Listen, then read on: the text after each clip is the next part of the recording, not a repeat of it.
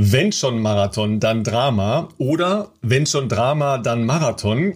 Jedenfalls das Notebook, das Philipp Flieger in der vergangenen Woche im Real-Life-Hack aufgenommen hat, sucht seinesgleichen. Der Bestzeit-Podcaster mit Marathon-Bestzeit unter seltsamen Umständen, aber hört selber den Podcast Bestzeit von Philipp Flieger und Ralf Scholz.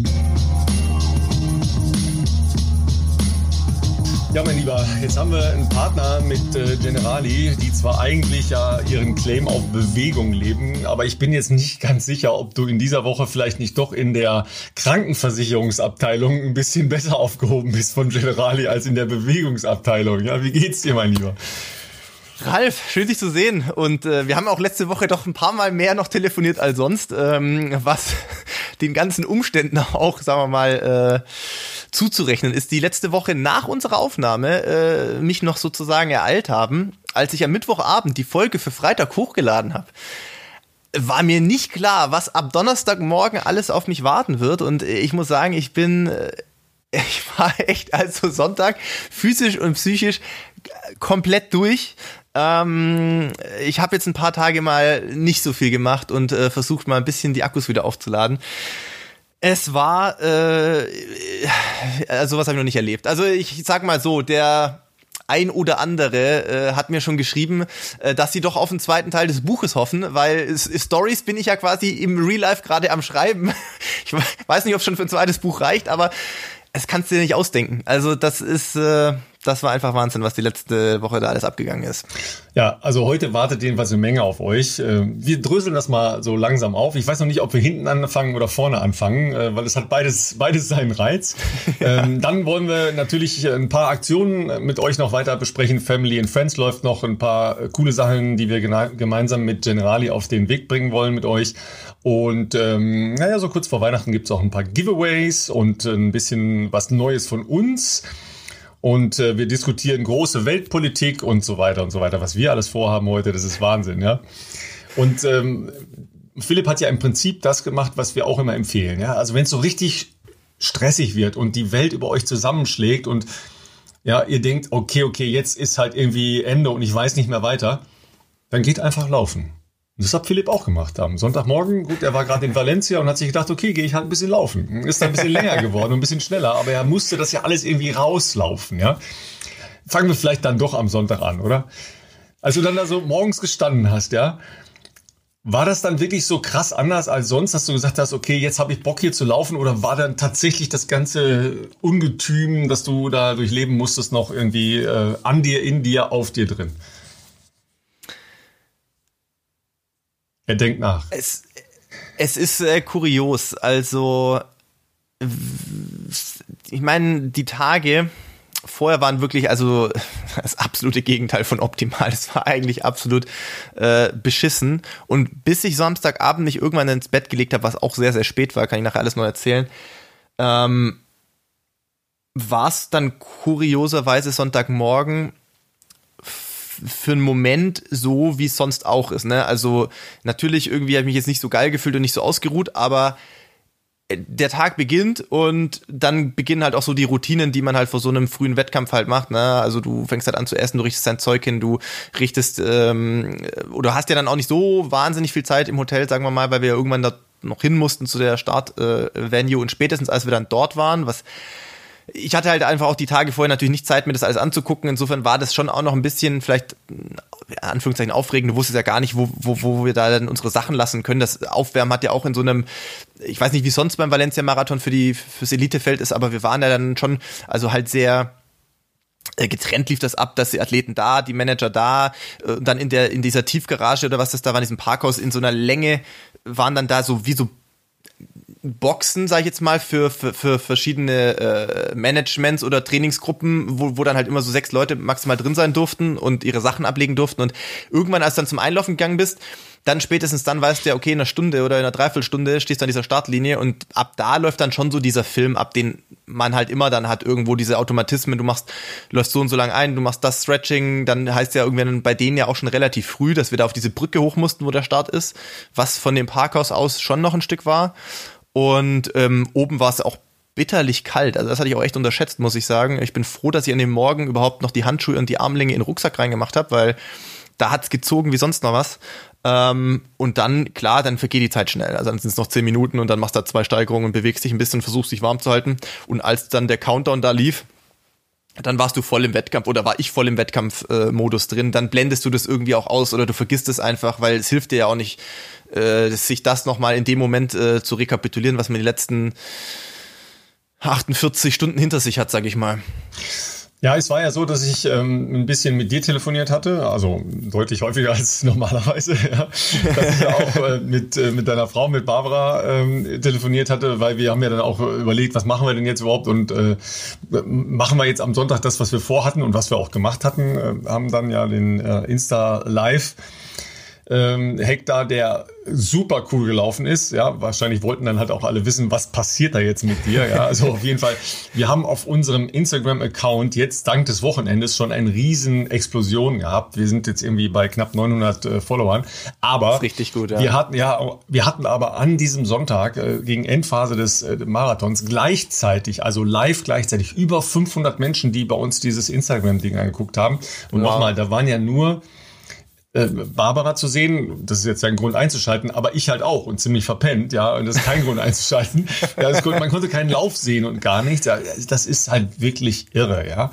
Ähm, und da hat Barbara natürlich dann schon gesagt, sie hat sich am Abend dann nochmal unseren Podcast angehört, weil sie keine Muße hatte, den Podcast anzuhören. Ich weiß gar nicht, was ihr macht so den ganzen Tag, dass sie keine Chance hatte, den anzuhören.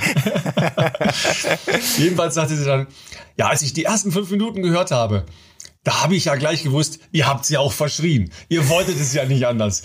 Wir waren ein bisschen zu sonnig in unserem Gemüt, wie es so Ich habe das Art total ist. vergessen.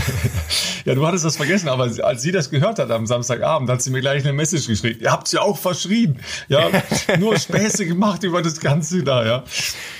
Und dann war da halt dieser Donnerstagmorgen und alles war plötzlich ganz, ganz anders und nicht mehr zum Lachen, sondern ganz realer Wahnsinn.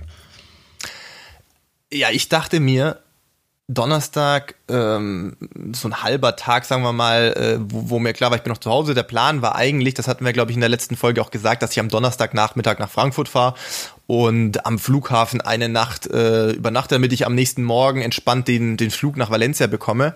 Insofern hatte ich am Donnerstag nicht viel auf dem Zettel. Wie gesagt, Podcast hatten wir alle schon vorbereitet für Freitag. Ich wusste, Donnerstag ich noch eine kleine Runde laufen.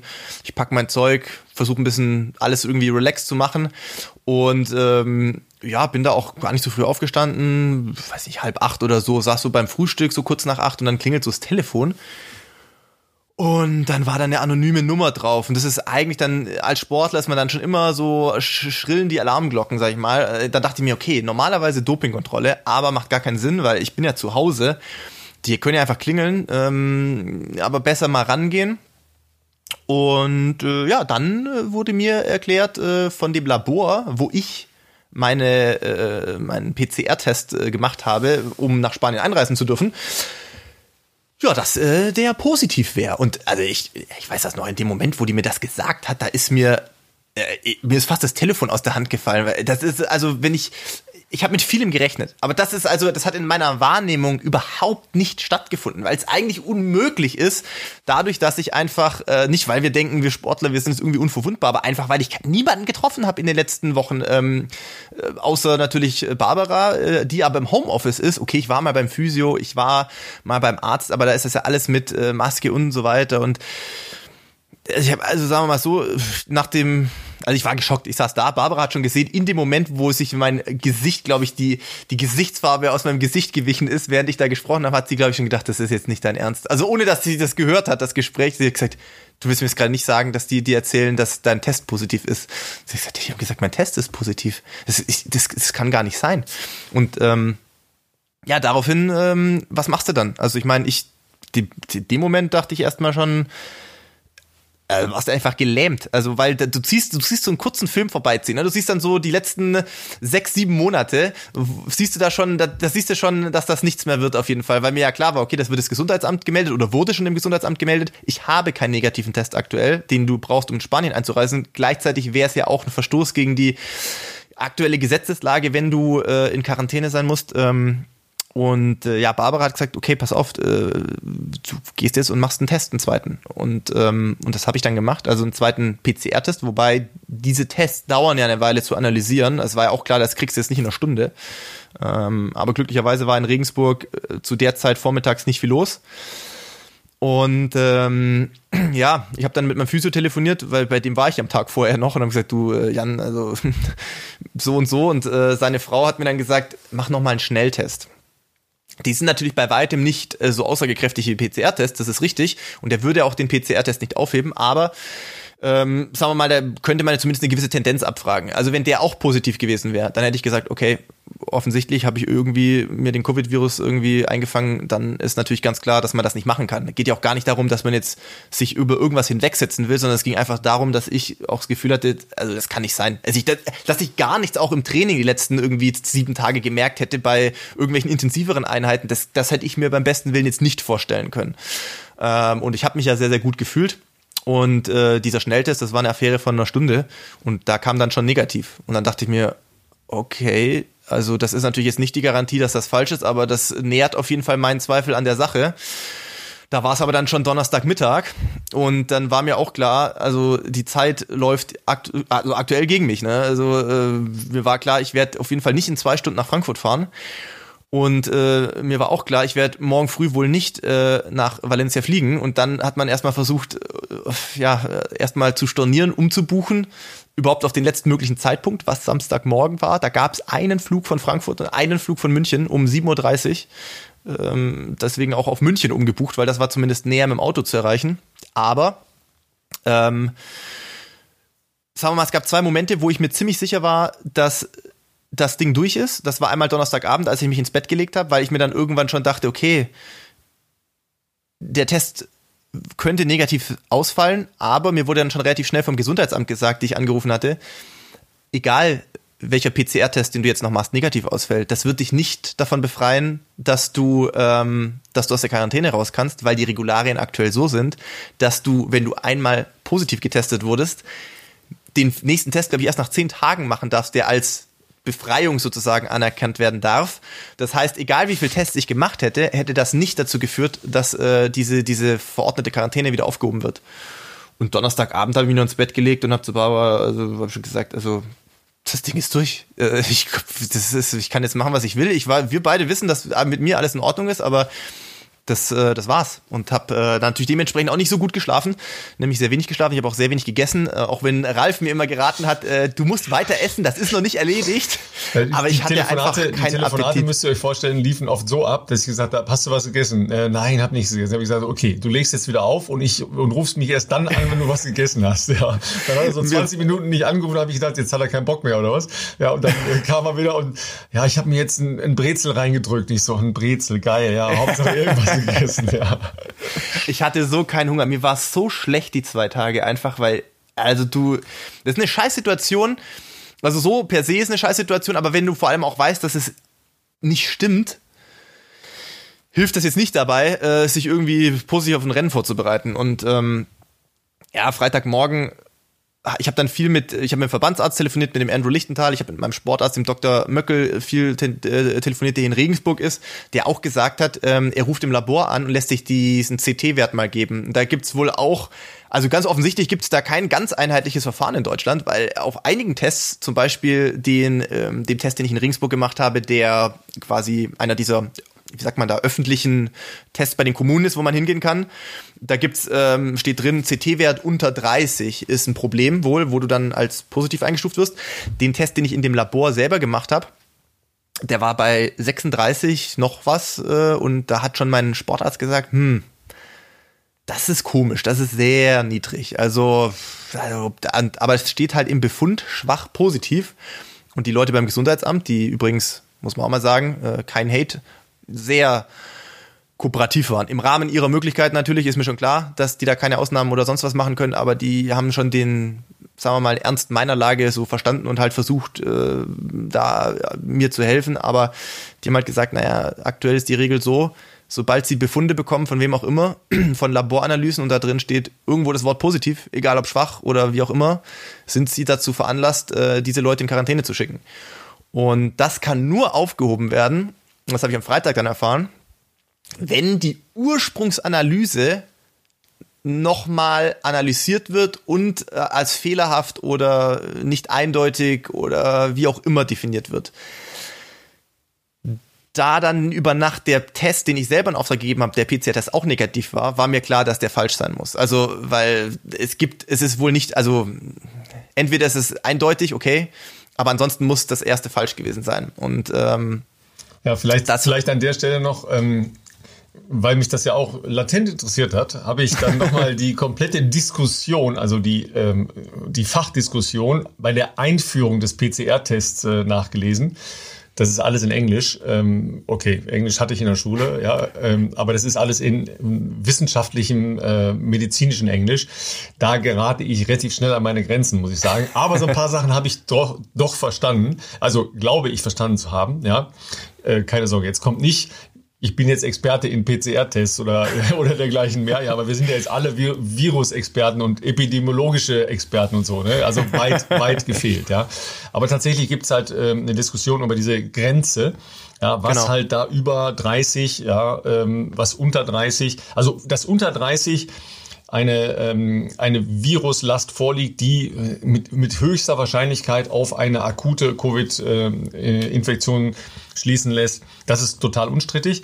Ja. Und darüber ist es halt einfach, ähm, ich will jetzt nicht sagen, wohl Ermessensspielraum, aber einfach ein Vorsichtsspielraum. Ja, der ist ein bisschen unterschiedlich, der wird international auch unterschiedlich diskutiert. Jedenfalls äh, wird eigentlich bei einem Wert von 36, der ja dann schon deutlich über dieser 30er Grenze äh, eigentlich liegt, wird dann schon sehr äh, kritisch diskutiert nach dem Motto, hm, das ist wahrscheinlich keine akute Infektion mehr, sondern das sind Reste von irgendwelchen anderen ähm, Infektionen, die du im Laufe der letzten Jahre gehabt haben kannst. Ja, also so ja. wird das eher international diskutiert. So viel zu meinem Verständnis von äh, wissenschaftlicher, medizinischer Literatur in Englisch. Ja. Ja, genau. Und ähm, das Problem war, dass wir dann halt ähm, man muss sich das so vorstellen, ne? es ist halt dann Freitagmittag jetzt, äh, Wochenende naht. Also ich meine, die Behörden arbeiten sicherlich gerade unter Hochdruck und machen sehr viele Leute Überstunden. Ähm, aber mir war ja klar, wir müssen in diesem Labor jemanden erreichen, und zwar den Laborleiter, und den davon überzeugen, dass möglicherweise irgendein Fehler in diesem Test unterlaufen ist, sagen wir mal, vorsichtig ausgedrückt. Und mir war auch klar, dass mir das jetzt wahrscheinlich eher nicht gelingen wird. Insofern vielen Dank an äh, meinen Sportarzt hier, an Dr. Möckel, der das für mich übernommen hat, der wiederum selber eigentlich gerade auf dem Weg an dem Freitag zu einem Kongress war und das aus dem Auto aus versucht hat. Und er konnte tatsächlich den, ähm, den Arzt äh, überzeugen, das nochmal zu analysieren. Äh, Gibt es ja auch verschiedenste Testverfahren. Ich habe jetzt in den letzten Tagen, ich glaube, fünf oder sechs äh, verschiedene Tests gemacht, von äh, ein Stäbchen in die Nase, äh, über den Rachenabstrich, über so eine Mundspülung, die man gurgeln muss äh, für 20 Sekunden. Ähm, man muss sagen, ich glaube, wenn das, also der fehlerhafte Test bei mir war dieser Rachenspültest mit dieser Lösung. Dadurch hatten die aber wahrscheinlich noch was über von der, ähm, von der, von dem, von dem, von der Probe. Ich glaube, die anderen wären, das ist ja zu wenig, ne? Also, obwohl der natürlich letzten Endes mich ins Verderben ge gestürzt hat, war der Vorteil, dass die davon noch was hatten und das auch nochmal analysiert hatten. Und am Freitag um, was war das, drei Uhr hat mich dann der Dr. Möckel wieder angerufen und gesagt, er hat mit dem gesprochen und er hat das Feedback von denen, dass es ein Fehler war und dass äh, im zweiten Test, dass er negativ war. Und ähm, äh, dass ich jetzt quasi äh, fliegen kann sozusagen. Äh, aber das war der zweite Punkt, wo ich eigentlich dachte, ich bin durch, weil in dem Moment war ich einfach fix und fertig. Also da habe ich mir nur gedacht, diese ganze Scheiße, diese letzten anderthalb Tage, für nichts und wieder nichts. Und jetzt kriege ich es vielleicht trotzdem nicht hin, weil die Hürden waren noch nicht alle genommen. Das war die rein formale Hürde, dass wir mit dem Gesundheitsamt das jetzt wieder austüfteln, dass ich offiziell von der Quarantäne wieder befreit bin. Äh, und theoretisch hätte ich auch negative PCR-Tests gemacht, die ich in dieser App hochladen kann für Spanien, die ich ja dann parallel gemacht hatte. Nur dann kam halt irgendwann der Punkt am Samstag, äh, am Freitagabend, also Freitagnachmittag war noch so, dass ich gesagt habe, ich, ich kann nicht mehr, ich bin, ich bin so fertig. Und, äh, und Barbara witzigerweise dann gesagt hat, es gibt zwei Möglichkeiten, ähm, wie wir das am besten jetzt machen. Entweder du sagst, du machst, lässt es jetzt gleich, was wahrscheinlich viele Leute auch verstehen könnten, weil äh, das äh, einfach unfassbar anstrengend war. Oder du fängst mal an oder du entscheidest dich jetzt mal für eine äh, Geschichte und dann siehst du ja schon in ein, zwei Stunden, wie du dich damit fühlst. Und äh, der erste Impuls war, okay, dann fange ich halt mal an zu packen und dann schauen wir mal, ob ich dann den Koffer fertig packe heute Abend oder nicht. Ja, und dann kommst du halt wieder rein, dann packst du, fängst du an äh, und dann war ich eigentlich Freitag so um sechs, sieben war ich eigentlich ganz guter Dinge, hatte dann mit der Lufthansa nochmal telefoniert, den Flughafen München irgendwie umgebucht, äh, noch einen Flughafenparkplatz in München und was weiß ich was alles, was man halt noch so machen muss. War eigentlich so weit, dass ich gesagt habe, okay, jetzt esse ich was und dann habe ich noch einen halbwegs entspannten Abend. Dann haben sich die Spanier gemeldet die gesagt haben, hm, sie haben jetzt auch mitbekommen, dass es da bei mir Probleme mit dem PCR-Test äh, gab. Was ist denn äh, das Problem? Weil ich halt einfach an dem Tag nicht angekommen bin. Dann habe ich gesagt, ja, da gab es Probleme, aber es hat sich alles als ein Fehler rausgestellt und so weiter. Und dann haben die gesagt, ähm, nee, ist uns ein zu hohes Risiko. Äh, wir haben die Verantwortung für eine ganze Veranstaltung, da steckt natürlich auch ein Haufen äh, Zeit und Geld drin. Ähm, kannst nicht kommen. Und die wollten, das Einzige, was mich da befreit hätte, wäre auch das zweite, also die, die Reanalyse dieser Ursprungsprobe, aber auf Englisch. Das war Freitagabend 8 Uhr. Da habe ich gesagt, ja, wie soll ich das machen? Ich meine, also das ist äh, praktisch unmöglich. Und äh, da auch nochmal Props ans Gesundheitsamt. Ich nenne jetzt keine Namen, aber da gab es einen dieser äh, Ärzte, die dort arbeiten. Den habe ich auch kennenlernen dürfen, äh, dann noch persönlich. Ähm, was, was der spannendere Teil äh, des Abends noch ist, ja. Das kann man auch, also das kann es eigentlich keinem Menschen erzählen, das kann man sich das, nicht ausdenken. Das kommt aber filmisch sehr gut. Also, äh, ne, wenn man sich das filmisch vorstellt, äh, also ihr wisst ja noch nicht, was ist, ja, also aber Teaser, Teaser, filmisch kommt das sehr gut. Ja, soll, man an dieser Stelle, soll man an dieser Stelle in der nächsten Folge weitermachen? Das wäre jetzt ein guter Cliffhanger. Ein Cliffhanger rein, genau. es war dann irgendwann schon halb neun, dann telefoniere ich nochmal mit dem, der überhaupt in dem Amt noch war. Das war ja schon mal verrückt, halb neun am Freitag, ne? Und ich habe ihm halt meine Handynummer gegeben und gesagt, pass, passen Sie auf, folgendes Problem. Ich weiß, Sie wissen es, ich weiß es. Wir haben jetzt auch die Vorlage, dass ich aus der Quarantäne raus darf, aber den Spaniern reicht es nicht, wir brauchen es auf Englisch. Dann habe ich gesagt, ja, Englisch, also weder das Gesundheitsamt hat irgendwelche englischen Vordrucke oder sowas und das Labor sicherlich auch nicht, das, was die gefaxt haben, man betone Fax. Ähm, weil ich habe die ganzen Sachen per Mail nicht bekommen dürfen aus datenschutzrechtlichen Gründen oder was auch immer und ich habe ja kein Fax, also musste das übers Gesundheitsamt gehen. Ich habe er gesagt, Fax. Ah, perfekt, dann hätte ich dir faxen können. Ja, das steht in der Garage. Zwischen meinen Fahrrädern. Ja, dann, dann habe ich mit dem Herrn telefoniert und habe gesagt, können wir irgendwas, gibt es die Möglichkeit? Dann hat er gesagt, ja, also das Einzige, was ihm jetzt noch einfällt, ist, dass er handschriftlich als Arzt und, und Vertreter des Gesundheitsamts äh, hier in Regensburg mir versichert, dass dieser Test, also diese Reanalyse äh, auf Basis der Laborergebnisse negativ ist und er sowohl attestiert, dass ich aus der Quarantäne raus darf und äh, nicht krank bin und so weiter und dann halt mit offiziellen Siegeln und so weiter. Haben wir gesagt, okay, machen wir so. Die Frage war jetzt, wie komme ich da noch dran? Weil, ja, weil äh, du ja kein Faxgerät hast. Ja. Weil ich ja kein Faxgerät habe, genau, das ist das Problem. Und die Spanier gesagt haben, also dem ersten Telefonat hat die noch gesagt, wenn sie es heute Abend bis Mitternacht nicht hat, brauche ich morgen nicht fliegen. Und ich dachte mir so, okay, das entspannt die Situation ja total. Und wir haben uns mit dem netten Herrn ins Bett gehen ne? und zu Hause bleiben übrigens. Ja. Also da war noch keine, keine, keine, kein Punkt für der Entspannung da. Das heißt, Barbara und ich sind dann um kurz vor 10 Uhr am Freitagabend zu einem zu einer Bushaltestelle gefahren, äh, bei uns zwischen quasi Gesundheitsamt und da, wo wir wohnen in Regensburg und haben uns mit dem Herrn getroffen, der um 10 Uhr am Freitagabend dahin gefahren ist und uns die entsprechenden Dokumente ausgehändigt und äh, unterschrieben hat, so dass ich die später zu Hause abfotografieren konnte und den Spaniern schicken und auch gesagt habe, Leute, es ist kurz vor elf, ich muss um 4.30 Uhr aufstehen, um zum Flughafen zu kommen. Ich bin total K.O. Macht damit, was ihr wollt. Ich weiß, zwei der Dokumente sind auf Deutsch. Hier ist aber das auf Englisch äh, von dem Arzt. Wäre nett, wenn ihr mir morgen noch schreibt, bevor ich im Flugzeug sitze, ob es okay ist oder nicht. Ähm, ich mache jetzt Handy aus, mir reicht's einfach.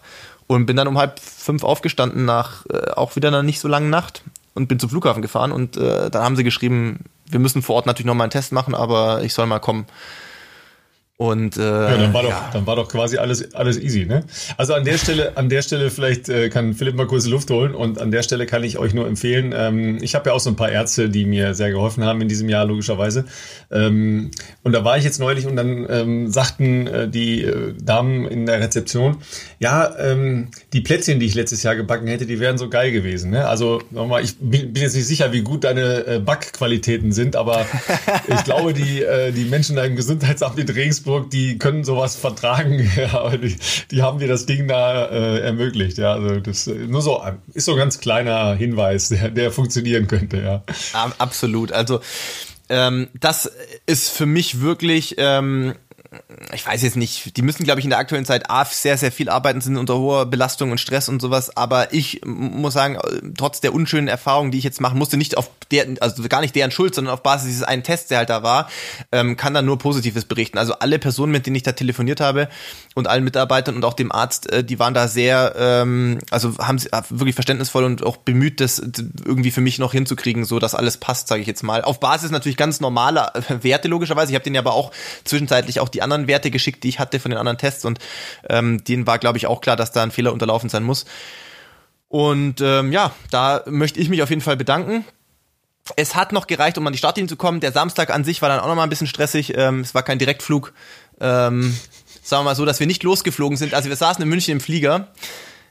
Äh, da dachte ich, jetzt ist, ist es geschafft, sagen wir mal im weitesten Sinne. Und dann sind wir aber nicht abgehoben. So nach 10 Minuten, Viertelstunde. Und ich wusste, wir haben nur eine Stunde Umsteigezeit in Zürich. Sollte normalerweise reichen, aber dachte ich mir schon, das ist ja auch komisch. Mein 7.30 Uhr sollte jetzt ja nicht der Riesenstress da sein. Also der Flug ist bestimmt gerade erst, also der kommt ja gerade erst von hier. Und dann kam und die Traffic, Durchsage. Und Traffic ist auch nicht, ist auch gerade nicht so überbordend, dass man irgendwie keine Slots kriegt. Ne? Es ist, nee, also es war, die Maschine war nicht sehr voll, muss man sagen. Ähm, und dann kam die Durchsage, äh, ja, nachdem eine Reisegruppe, die schon eingecheckt war, und ihr Gepäck aufgegeben hat, leider äh, nicht hier äh, gebordet ist, äh, müssen sie aus Sicherheitsgründen leider äh, das Flugzeug wieder entladen und äh, die entsprechenden Reisegepäckstücke äh, wieder äh, zurückziehen. Ey, das, jo, das, da, da das saß ich Samstagmorgen. Ja nee, das, das habe ich mir noch aufgehoben. Das ist ja noch nicht fertig das hier. Das ist ja Wahnsinn. Vor allem, also diese, diese Reisegruppen oder diese Reisenden, ja, die hasse ja. ich ja sowieso, ja. Äh. Weil erstens, Warum in Gottes Namen checkst du ein und bist dann nicht am Flieger? Da gibt es für ich mich das auch nicht. sehr, sehr wenig Gründe. Also da musst du jetzt ohnmächtig werden oder irgendwas ja. Akutes haben, meinetwegen. Aber eine Reisegruppe, mal ernsthaft. Nur, ich frage mich jetzt gerade, München Flughafen, da ist auch alles zu. Also die können jetzt ja. nicht im Duty Free, ja, also das ich, ist eine Geisterstadt aktuell, muss ja, man sagen, genau, vor allem genau. um die Uhrzeit so, morgens. Und jetzt mal, wo sind die? Was haben die gemacht, dass sie es nicht schaffen, zwischen dem Zeitpunkt des Einschickens dann da am Flieger zu stehen mit einer Reisegruppe, ja. Also da komme ich einfach nicht mit. Ich habe eine ganz schlimme Erfahrung, was das angeht. Kleines Intermezzo. Komme aus dem Trainingslager mhm. aus Ecuador, ja. Zwischenlandung in äh, Madrid und musste zu einer Prüfung zur Sporthochschule, deshalb eher mhm. abgereist aus dem Trainingslager und musste pünktlich am nächsten Morgen an der Sporthochschule sein, um meine Prüfung zu schreiben, ja. So, Riesenchaos, Anschluss in Madrid verpasst. Das ist auch ein etwas größerer Flughafen übrigens in Madrid. Und ähm, dann gab es sehr wenig Optionen. Dann eine Option war, nach Brüssel zu fliegen, was von hier aus so drei Stunden mit dem Auto ist. Also eine, sagen wir mal, mittelmäßige Option, aber eine Option. 150 äh, Menschen in dem Flieger drin. Zehn Minuten vor Schließen der Tore waren 44 oder 45 Menschen in dem Flieger drin. Und ich so, jawohl, das ist er. Und dann kam der erste ältere Herr einer Reisegruppe um die Ecke geschlichen. Ja, und dann kam die ganze Reisegruppe. Ich sag jetzt, sag jetzt nicht woher und wieso und weil das wäre, das würde dann leicht ins Rassistische äh, übergehen. Ja, also hat nichts mit Hautfarbe zu tun. Ja, jedenfalls waren die alle im Duty Free noch. Ja, und haben dann jeden einzelnen Platz in dieser Maschine voll gemacht und ich war nicht auf diesem Flieger drauf. Ja, und ich war letztlich eine Stunde vor meiner Prüfung über Düsseldorf dann nachher irgendwie, äh, aber I hate it. ja, sehr schön. Ne? Und dann, ja, wir brauchen jetzt mal 20 Minuten noch, ne? Tika, tika, ja, tika, Also wir waren äh, sagen wir mal, äh, Marco Schell, ähm, der Mann und Trainer von Anja Schell, der war auch mit mir äh, auf dem Flieger und ähm, wir haben uns dann gesputet, sage ich jetzt mal. Ähm, um dann in Zürich den Flieger noch zu erwischen, was pünktlich zum Boarding äh, geklappt hat noch. Äh, was äh, ich natürlich in weiser Voraussicht und bei meinem aktuellen Glück, das ich habe, äh, natürlich geistesgegenwärtig am Freitag noch mitgedacht habe, ist, dass ich gesagt habe, okay, du fliegst eigentlich nur für zwei Tage nach Spanien, eigentlich brauchst du ja nicht viel mitnehmen. Dann dachte ich mir, nee, warte mal, bei meinem Glück aktuell fordere ich mein Schicksal mal lieber nicht heraus. Klar, Wettkampfschuhe, Trikot in, ähm, in Rucksack tun, das ist natürlich Standard bei uns Profis, aber ich dachte mir, nee, das machen wir nicht. Ich, ich fliege einfach mit, weil ich dann eh Business Class geflogen bin, ich fliege mit drei Koffern Ein Koffer ist der Koffer, wo halt eigentlich so das Zeug halt drin ist, also was weiß ich, die Sportsachen, dass du noch Trainingssachen dort hast. In dem Rucksack nehme ich halt den Kram mit, den ich brauche. Und ich nehme aber noch so einen Trolley mit, den ich ja mit äh, ins, in, in die Maschine nehmen kann. Da kommt alles rein. Da kommen meine Schuhe rein, da kommt meine, halt alles, was ich für den Wettkampftag brauche und ein, ein Outfit auch zum, zum Aufwärmen und so. Mir war ja klar, in Spanien morgens ist es auch frisch. Und ich dachte noch, als ich in München dann, als das dann da so die Zeit durchgetickert ist, dachte ich mir so, ich glaube, das war eine gute Entscheidung, weil ich glaube, der andere Koffer, wer weiß, ob der noch ankommt in Spanien, den kriege ich vorm Rennen auf keinen Fall mehr. Und ähm, der hat es dann geschafft, also erstaunlicherweise hat es der Koffer irgendwie geschafft. Naja, dann ähm, hat aber die zweite Maschine Verspätung gehabt, waren dann ungefähr eine Dreiviertelstunde später in Valencia geschenkt Ging dann auch nicht direkt zum Hotel, weil der spanische äh, Shuttlefahrer, der natürlich sehr nett war, aber irgendwie halt auch nur Spanisch konnte, also wir haben uns mit Händen und Füßen verständigt, mir irgendwas erzählen wollte, dass wir nicht ins Hotel fahren, sondern wir fahren erstmal zur Venue, wo ich mir dachte, ja, ich habe eigentlich nicht so viel Zeit, ich muss noch ein paar Sachen erledigen äh, vor morgen. Äh, aber den PCR-Test musste ich, da ich ja der wirklich, das haben sie mir öfters, oft genug gesagt, die Veranstalter, der letzte Athlet war, der da überhaupt noch ankam, haben die natürlich alle Abläufe schon durchgehabt. Da gab's nichts mehr. Ich muss dann zur Venue, wo das Ziel aufgebaut wurde, und da haben wir dann vor Ort mit irgendeinem Doktor irgendwann nochmal einen PCR-Test gemacht. Dann erst ins Hotel da konnte ich dann praktisch äh, auch nicht groß chillen, weil dann ging es direkt los ins Technical Meeting, was virtuell stattgefunden hat. Da musste ich mir dann von äh, meinen deutschen Kollegen überhaupt noch äh, einen Link besorgen, wie das funktioniert die mich da dankenswerterweise versorgt haben.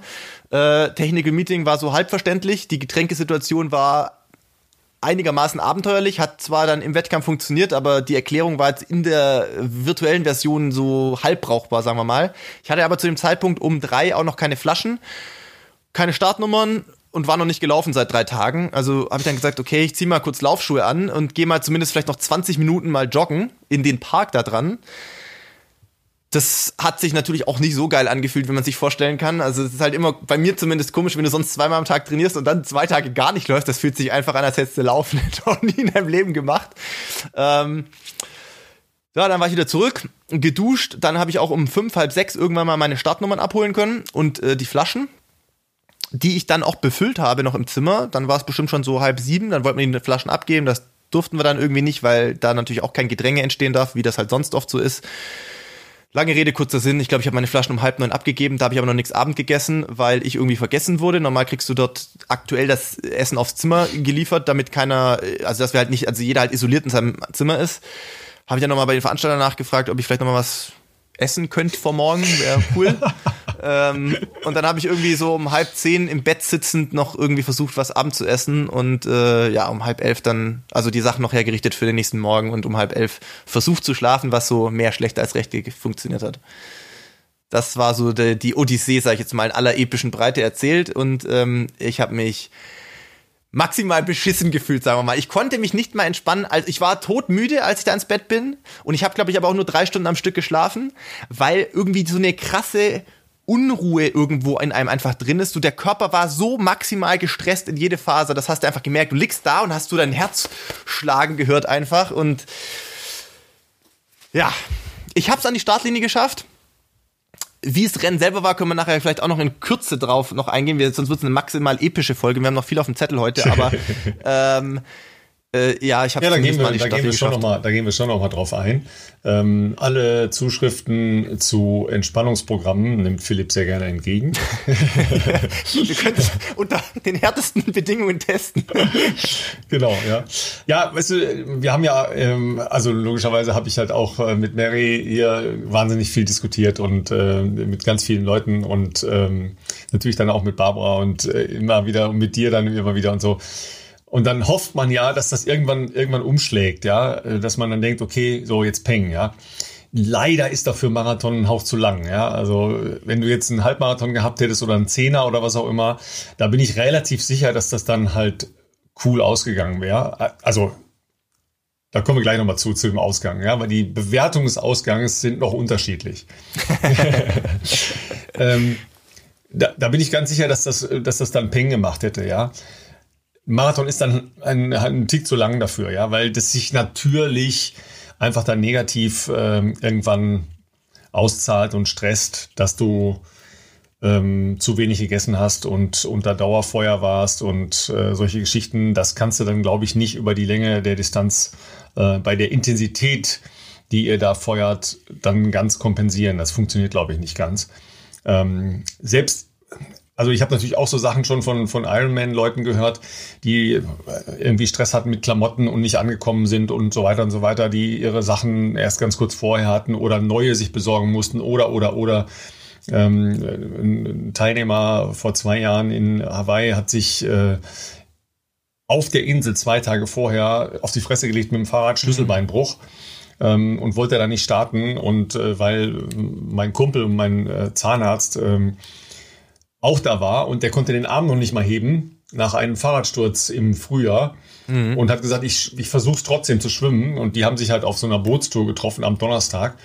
Und ähm, der hat ihn dann überredet, trotz des Schlüsselbeinbruchs zu starten. Ja, und hat ihm erklärt, wie er trotzdem auf dem Rad sitzen kann, wie er trotzdem Getränke entgegennehmen kann, weil es ist natürlich so einfach, wenn es die rechte Hand ist, weil du musst dann jedes Mal anhalten, ja, weil es wird ja der rechts angeboten. Und dann ähm, hatte der noch genau eine halbe Stunde, um sich zu registrieren. Ja, da musst du dann natürlich auch äh, tausend Sachen äh, hinbringen, ähm, ja, Gesundheitszeugnis, Einverständniserklärung, äh, Enthaftungsurkunde und den ganzen Kram, ja. Und der hatte eine halbe Stunde und ist dann äh, doch gestartet. Gut, da, da ging es halt nur um Ankommen, ja. Der ist auch tatsächlich angekommen und war der glücklichste Mensch der Welt. Aber ähm, das, das ist dann halt auch eine andere Intensität, ja. Da geht es dann halt wirklich nur darum, irgendwann im Laufe des Tages die Ziellinie zu sehen. Ja, meinem Kumpel haben wir dann äh, nachdem ich heulen musste, nachdem er das Schwimmen überhaupt geschafft hatte im, im Cut. Ja, dem haben wir dann nachher beim Wandern, Joggen, Wandern, Joggen über die Marathondistanz auch mal ein Bier vorbeigebracht. Ja, weil das, das, das geht dann ja, ja, weil das, die, der, äh, der Triumph ist dann nur die Ziellinie zu sehen irgendwann, ja. ja so, und darum ja. ging es ja bei dir nicht, ja, weil du wolltest die ja doch ein bisschen schneller sehen als äh, normale Menschen, ja. Also von daher war das, äh, war das schwierig, ob das dann halt tatsächlich noch Klack machen würde. Weil dafür war die Zeit halt auch zu lang. Ja, wenn man mal so fünf, sechs Stunden Stress hat und dann vielleicht auch auf einem hohen Level da feuert, äh, okay, aber das waren ja eher drei Tage, ne, als zwei Tage. Es war halt Donnerstag, Freitag, Samstag und das ist Samstag, dann schon viel. Ja. Ne? Ja. ja. Aber gut, du hast halt sehr unterschiedliche ähm, Vorbereitungserfahrungen schon mal gemacht, ja. das äh, kann man wohl sagen. Fazit, drei Tage Vollstress vor einem Marathon, ja, ähm, können immer noch zu einer Bestzeit reichen. ja, das stimmt natürlich. Also, ich meine, schlechter geht immer, das, äh, das muss man auch sagen. Viel schlechter. das, das um es mal klar zu sagen. Alles, was du bisher gemacht hast in deinem Läuferleben, das schon ein bisschen älter ist. Ja war schlechter als das, was du da gemacht hast. Das ist richtig, ja. So. Also auf dem Papier ist es natürlich immer noch die ja, schnellste nicht auf dem Zeit. Papier, das ist so. Aber es ist natürlich bei weitem nicht das, äh, was natürlich das Ziel war und auch nicht was, ähm, was sicherlich Renato und ich ähm, uns auch ähm, ja, als Zielsetzung gesetzt haben, beziehungsweise ausgerechnet haben oder wo er auch auf Basis des Trainings äh, so seine Einschätzung abgegeben hat. Aber ich muss rückblickend sagen, also ich war wirklich nach dem Rennen fix und fertig und äh, auch ganz ehrlich enttäuscht. Also natürlich physisch und psychisch drüber, auch total erschöpft. Ich kann auch heute noch nicht so gut gehen. Ich muss sagen, es hat auch aus meinem Körper das Letzte rausgezehrt. Ich habe in keiner Trainingseinheit mich so krass abschießen können und ich habe wie wir wissen, alle, die hier zuhören, wir, wir haben schon viel Krankenscheiß gemacht die letzten äh, Wochen und Monate mit Special Blocks und so. Ich habe mich nie so beschissen gefühlt wie nach diesem Rennen, weil die letzten zehn Kilometer, als ich dann halt auch gestorben bin, ähm, da ist dann halt tatsächlich trotzdem nur der Kopf gelaufen, weil die Beine wollten eigentlich nicht mehr. Und ich konnte auch ähm, die letzten Tage, sagen wir mal, alles, was irgendwie in die Knie gehen oder Schuhbinden war, war äh, größtenteils vermeidbar, sage ich jetzt mal, ähm, weil, weil die Oberschenkel waren echt richtig durch. Also da, ja, das hat das war sicherlich der Körper nicht in der Bestverfassung, um äh, da an den Start zu gehen. Nichtsdestotrotz, mit ein paar Tagen Abstand muss ich auch sagen, ähm, also ich glaube, ich habe sehr viele positive Nachrichten bekommen und, und Zuschriften und das hat mich auch alles sehr, sehr gefreut. Ähm, und manche können vielleicht auch gar nicht so gut denn diese Enttäuschung verstehen, wenn man Bestzeit läuft, warum man dann sich darüber nicht freut oder nicht so sehr freut. Ähm, Im ersten Moment ist mir das, glaube ich, einfach deshalb schwer gefallen, weil A, mal natürlich klar die Olympianorm äh, ich nicht geschafft habe und B, ähm, aber auch das sicherlich nicht das war, wo, wo, wofür letzten Endes dieser Aufwand zuletzt betrieben wurde. Also das ist halt nicht in dem gleichen, also in dem Verhältnis, was, was passend ist. Und ähm, jetzt mit ein, zwei, drei Tagen Abstand muss ich aber sagen, ich bin sehr froh, dass ich es gemacht habe und ich weiß genau, dass wir darüber noch gesprochen haben und ich habe auch mit, ähm, mit, mit Barbara natürlich drüber gesprochen, mit meinen Eltern drüber gesprochen, mit, mit Frank Thaleiser drüber gesprochen, ob ich das machen soll oder ob ich es nicht machen soll. Weil ich gesagt habe, also Freitag, ich kann's ich kann's nicht. Ich habe gesagt, ich fühle mich so leer und kaputt und erschöpft und ausgelaugt. Es fühlt sich an, wenn ich da jetzt hinfahre, als ob ich ins offene Messer renne. Also sehenden Auges von der Klippe springen. Das, das so hat sich's angefühlt, da hinzufliegen, ehrlich gesagt, weil ich wusste, du bist auf jeden Fall nicht im Vollbesitz deiner ähm, Kräfte, sage ich jetzt mal. Dass ich es trotzdem gemacht habe, bin ich im Rückblick sehr, sehr froh, aus verschiedenen Gründen. Zum einen, weil ja, es war für mich eine mentale Herausforderung, das irgendwie hinzubekommen. Ähm, ich habe nicht erreicht, was ich erreichen wollte, aber es war, muss man auch mal fairerweise sagen, und da auch ein bisschen Selbstkritik natürlich einfließen lassen. Es war der erste Marathon, den ich seit zweieinhalb Jahren mal wieder ins Ziel gelaufen bin. Und es war auch die erste Bestzeit äh, seit fünf Jahren. Das ist schon eine verdammt lange Zeit eigentlich. Und ähm, unter diesen, sagen wir mal, widrigen Bedingungen das noch hinzubekommen, zeugt, glaube ich, trotzdem davon, dass wir jetzt gerade auf dem richtigen Weg sind. Und ähm, ich habe, glaube neulich nochmal irgendwie so was fallen lassen wie, ich bin so froh, wenn dieses verdammte Scheißjahr vorbei ist, wo Barbara dann aber gesagt hat, naja, also, also Punkt eins, wir haben geheiratet. da musst du ein bisschen vorsichtig sein mit deinen äh, Pauschalurteilen. Ich, ich habe dann schon relativ schnell eingeschränkt und gesagt, ich meinte jetzt sportlich. Und dann hat sie gesagt, ja, ich weiß, also sie sieht das natürlich auch total relaxed und so, sie, gesagt, sie weiß, was ich meine, aber sie hat dann auch gesagt, wenn ich dich mal dran erinnern darf und das mal zusammenfassen darf, du hast dieses Jahr einen neuen Trainer gefunden, der ähm, offensichtlich großes Vertrauen in dich setzt. Kann ich später nochmal drauf eingehen, was Renato mir später geschrieben hat. Ähm, du bist dieses Jahr eine Halbmarathon-Bestzeit gelaufen, du bist über 10 Kilometer Straße eine Bestzeit gelaufen und du bist jetzt mit den Bedingungen im Marathon eine Bestzeit gelaufen. Es waren alles kleine Bestzeiten vielleicht, aber es sind Bestzeiten und ähm, dafür hat's doch einige Jahre jetzt wieder gedauert, das äh, überhaupt mal in diese Spur zu bringen. Und ähm, das ist ja mal grundsätzlich nicht die schlechteste, der schlechteste Trend aktuell. Und das Training, was du machen kannst, aktuell ähm, hat sie auch gesagt, das hättest du vor einem Jahr, vor zwei Jahren, das wäre unmöglich gewesen, dass du das nur ansatzweise so hättest hinbekommen. Und ähm, darüber habe ich nochmal relativ lange gestern nachgedacht und ähm, das stimmt tatsächlich. Also das Jahr ist jetzt nicht in allen Punkten sportlich so gelaufen, wie ich mir das vielleicht erhofft habe, aber es geht wieder mal in eine richtige Richtung, glaube ich. Und ähm, ja, ich werde natürlich versuchen, logischerweise im Frühjahr, wenn es sich eine Gelegenheit bietet, ist ja aktuell für uns äh, Profis auch nicht ganz so einfach ähm, zu gucken, dass man da nochmal irgendeine Startgelegenheit findet und das natürlich nochmal probieren, ist ja klar. Ähm, zum Rennen selber vielleicht noch ganz kurz. Ähm, lass uns, ja, lass uns das, das Rennen gleich nochmal auseinandernehmen, weil ich zu der grundsätzlichen mhm. Bewertung schon noch ein paar Sachen äh, anmerken möchte an dieser Stelle, ja. Ähm, erstens, ihr habt jetzt ungefähr einen Eindruck, warum unser Podcast Bestzeit äh, heißt und äh, niemand lebt äh, und äh, performt das so konsequent wie Philipp selber. Ähm, zweitens, äh, Klippenspringen ist ein äußerst solventer Beruf. Ja, also ja, nicht, nicht runtersprechen.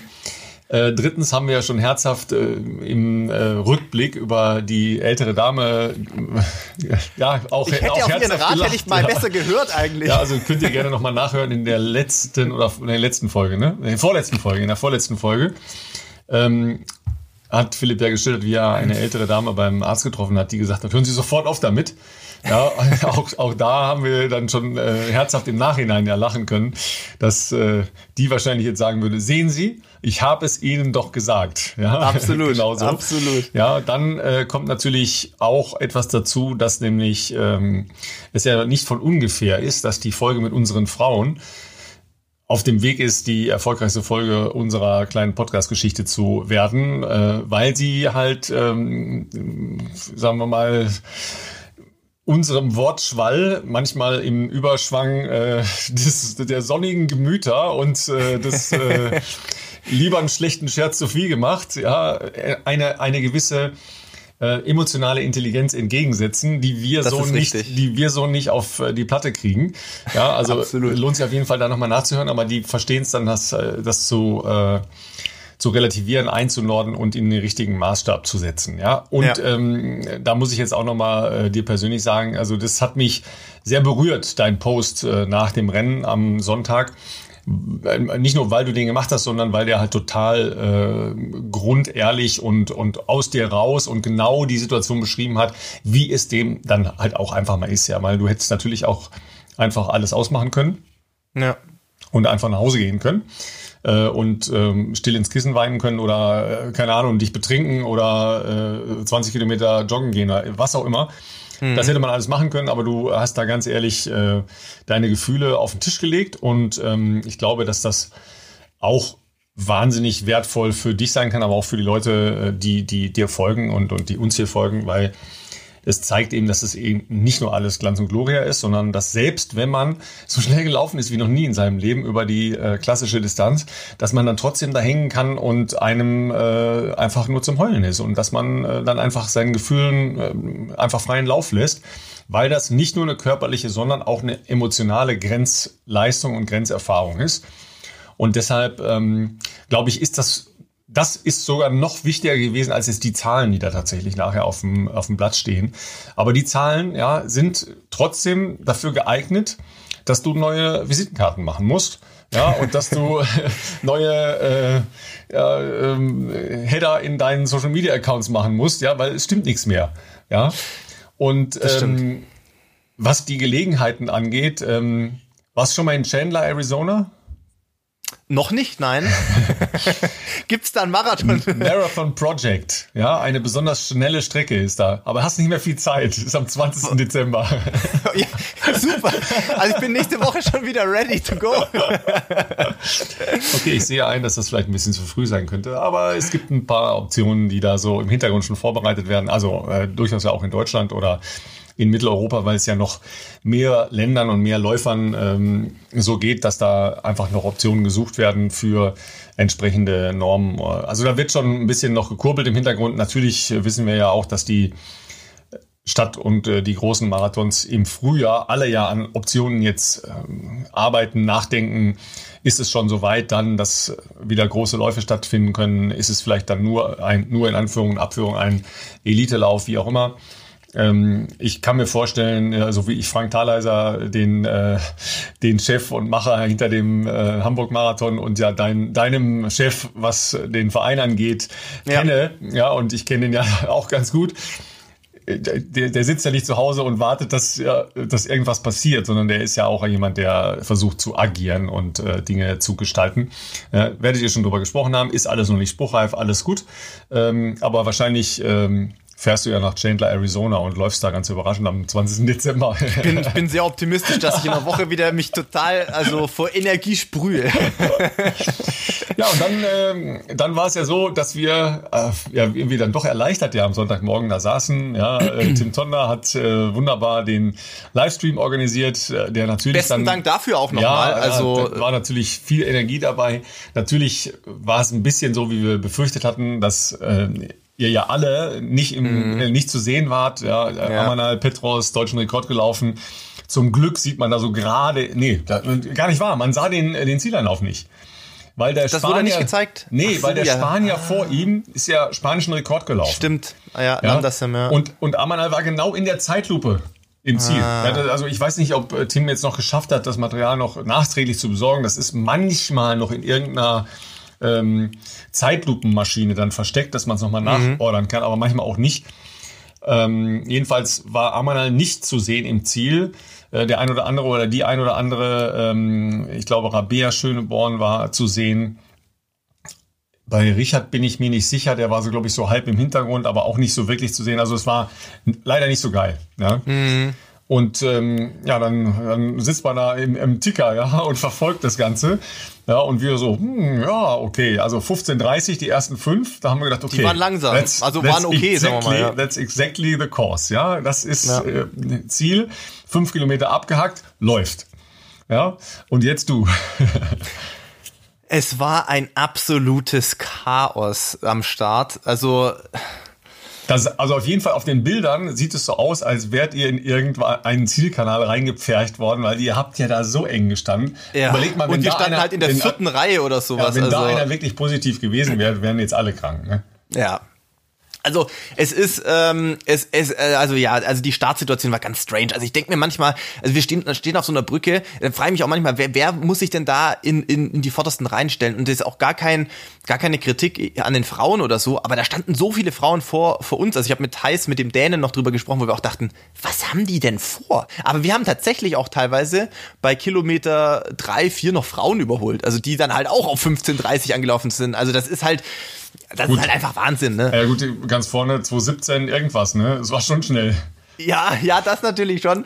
Aber äh, ja, also das Hauptproblem war, und das gilt, glaube ich, sowohl für die, in dem Fall für die Frauen als auch für viele Männergruppen, war, dass es einfach, und hat ja Amanal indirekt auch bestätigt, ich meine, der hat natürlich ein überragendes, außergewöhnliches Rennen abgeliefert, aber auch der war ja in der komplett falschen Gruppe, eigentlich, wie er erst nach sechs, sieben Kilometern gemerkt hat. Also die Organisation mit den Pacemakern, das kenne ich von deutschen Marathons anders und funktioniert da ganz offensichtlich auch wesentlich besser als in Spanien, weil wir hatten halt nur die Nummern in diesem Technical Meeting einmal gesehen keine Trikotfarben, keine, man muss sich das ja so vorstellen, diese Pacemaker, ähm, in Deutschland kannst du hier und da vielleicht auch eigene Pacemaker mitbringen, die du kennst. Und selbst wenn es nicht so ist, ist es ja nat natürlich so bei einem Technical Meeting, dass du die ja physisch mal siehst, dann wird halt meistens vom Veranstalter gesagt, stellt euch mal kurz hin und was für Trikotfarbe und so Nummer und dass man das halt irgendwie in dem Getümmel am Anfang äh, sich findet.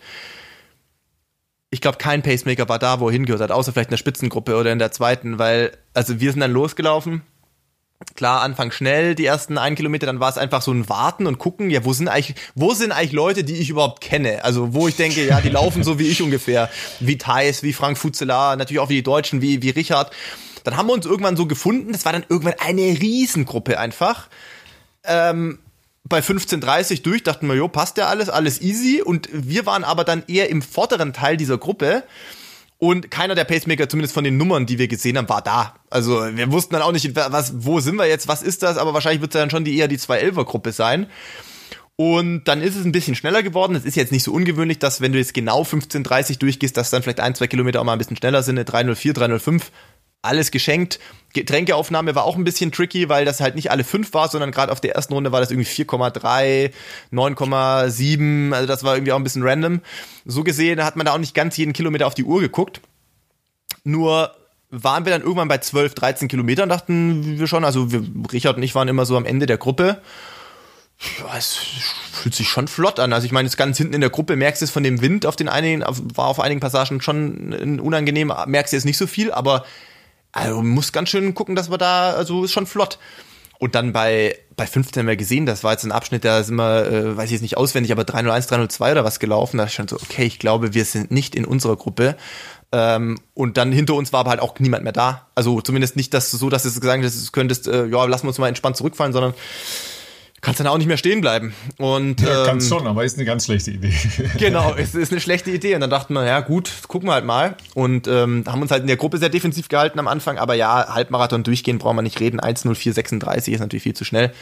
Ähm, da war uns dann schon klar, dass... Ähm, dass das äh, für das, was wir forten, auf jeden Fall zu schnell ist. Der andere Punkt ist aber natürlich auch, man setzt natürlich in dem Punkt, stehen bleiben ist nicht, man setzt natürlich darauf, dass sich diese Gruppe vielleicht nochmal teilt zu einem gewissen Zeitpunkt was aber nicht passiert ist, sondern meistens sind dann nur einzelne Leute rausgefallen. Und, ähm, und bei mir war es halt bei Kilometer 32 rum, glaube ich, der Fall, 33 so. Das war das letzte Mal, wo ich mit Thais und Richard ähm, noch Kontakt hatte. Und äh, die haben es jeweils halt nochmal ein, zwei Kilometer länger geschafft, in der Gruppe drin zu bleiben, ähm, was sehr von Vorteil war, vor allem auf dem Rückweg, ähm, weil von dem versprochenen Rückenwind, äh, ich habe mit Richard danach gesprochen, mit Thais war ich noch einen Kaffee trinken später, haben wir, haben wir auf jeden Fall alle mal nichts gemerkt, muss ich sagen, sondern in dem Moment, wo du aus dieser Gruppe raus warst, war Sterben angesagt, weil äh, da war schon eine stramme Prise und äh, ja, dann war halt niemand mehr da außer dir. Und ja. Ähm, ja. Wir, wir hatten vor allen Dingen zwischendurch auch ein bisschen Spaß, weil man konnte das äh, in den äh, im, im Ticker, der wirklich sehr gut lief, muss man tatsächlich sagen, weil das hat man ja teilweise auch anders, ja. Ähm, mhm. Das ist ja noch schlimmer, wenn dann so unsichere Tickerzeiten da sind oder Zwischenzeiten nicht kommen und man schon denkt, oh Gott, hat aufgehört, ja, weißt du so, mhm. ja, und dann kommt ja. doch wieder eine, ja, so, weißt ja. du, und das ist ja ganz furchtbar, ja, da, da leidest du ja äh, tausend Tode, ja, als Angehörige natürlich sowieso, ja, weil Barbara wäre ja normalerweise laufen gegangen, ja. ja, da können wir nachher auch noch mal was zu sagen, weil sie hat ja einen Double Run gemacht am Sonntag, ja, ja stimmt. also jedenfalls, ich stand auf am Sonntagmorgen, ähm, auch äh, früh, ausreichend früh, also für mich viel zu früh, um Viertel vor acht, da war Barbara schon wieder zu Hause, hatte schon geduscht und gefrühstückt, ja, weil sie um halb sechs bereits laufen gewesen war. Also das ist wirklich sensationell. Und dann haben wir uns immer so die Gruppe mal so durch, äh, ja, und dann klar, da war ja Richard dabei, Thais und so, da habe ich schon gedacht, okay, das passt alles. Und dann war das aber immer noch eine wahnsinnig große Gruppe, ja, und ihr habt äh, die südamerikanischen Meisterschaften mitgelaufen, ihr wusstet das gar nicht. Da waren, Ja, da ich, waren ultra viele Süd also da waren Südamerikaner. fünf Mexikaner, einer aus äh, Paraguay, einer aus Panama, äh, zwei Ja. aus Uruguay und drei Argentinier. Und ich so sag, was ist denn da los? Ja, also ich wusste gar nicht, dass du so gut Spanisch sprichst, dass du denen da hinterherrennen musstest. Ja. Ja, aber das, äh, das war dann halt, und dann habe ich mir schon gedacht, okay, da fliegen welche raus, aber die Gruppe, die wird niemals äh, sich auflösen, ja. Das wird immer so, so sein. Und da musst du da drin sein, äh, do or die, ne?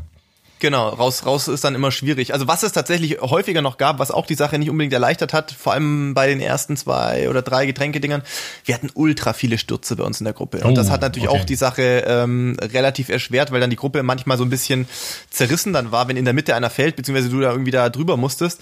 Es war zweimal bei der Getränkestation, einmal der David Nilsson, der Schwede, also Mhm. umso beeindruckender, dass der nochmal, der ist aufgestanden, hat uns einen Kilometer später wieder eingeholt, und ist ja noch eine, ich glaube, es hat nicht ganz zur Bestzeit gereicht, aber der ist ja noch eine 2,10 tief gelaufen, also richtig stark.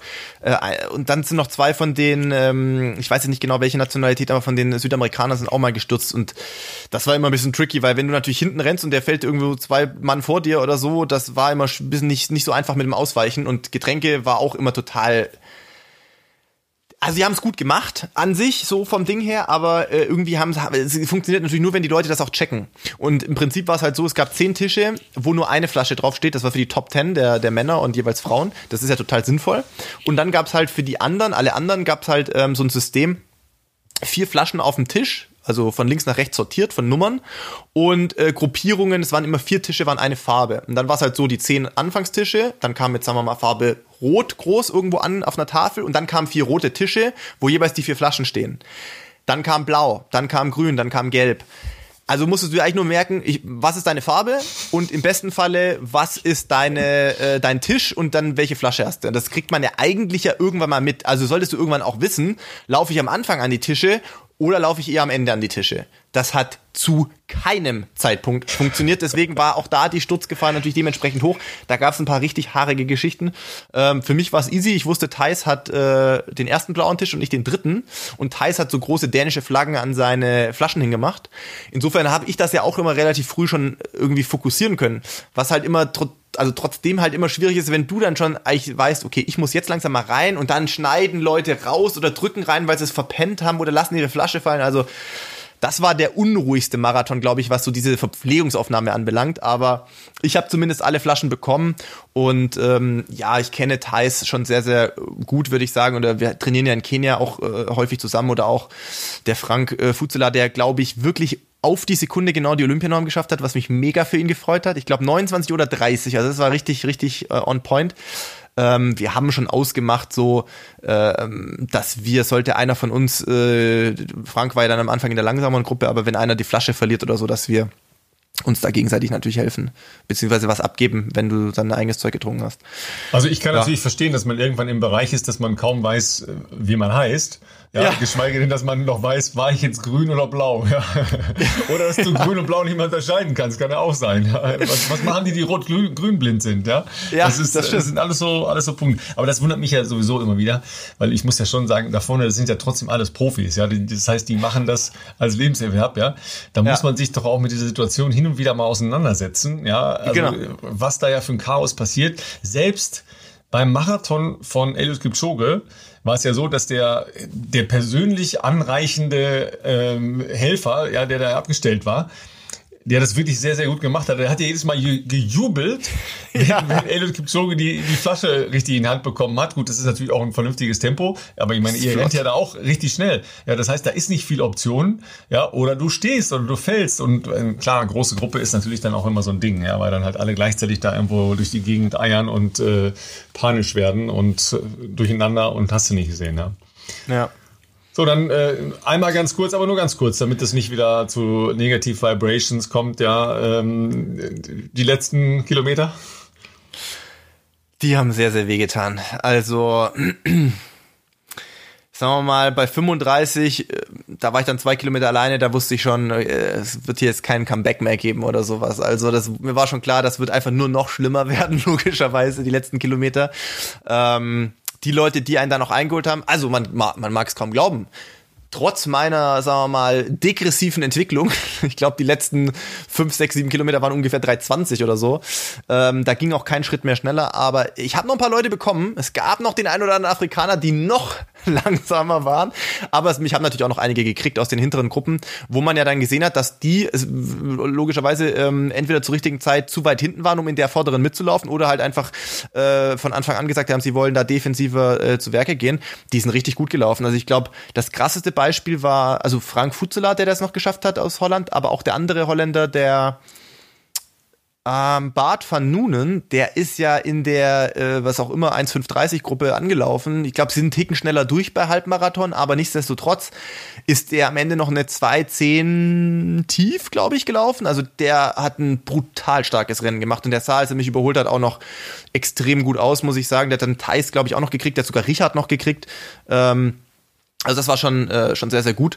Ähm, ansonsten muss man ja sagen, also da gab es ja auch dann, glaube ich, vielleicht der eine oder andere fragt sich, ob man sich dann für andere Leute mitfreuen kann oder nicht.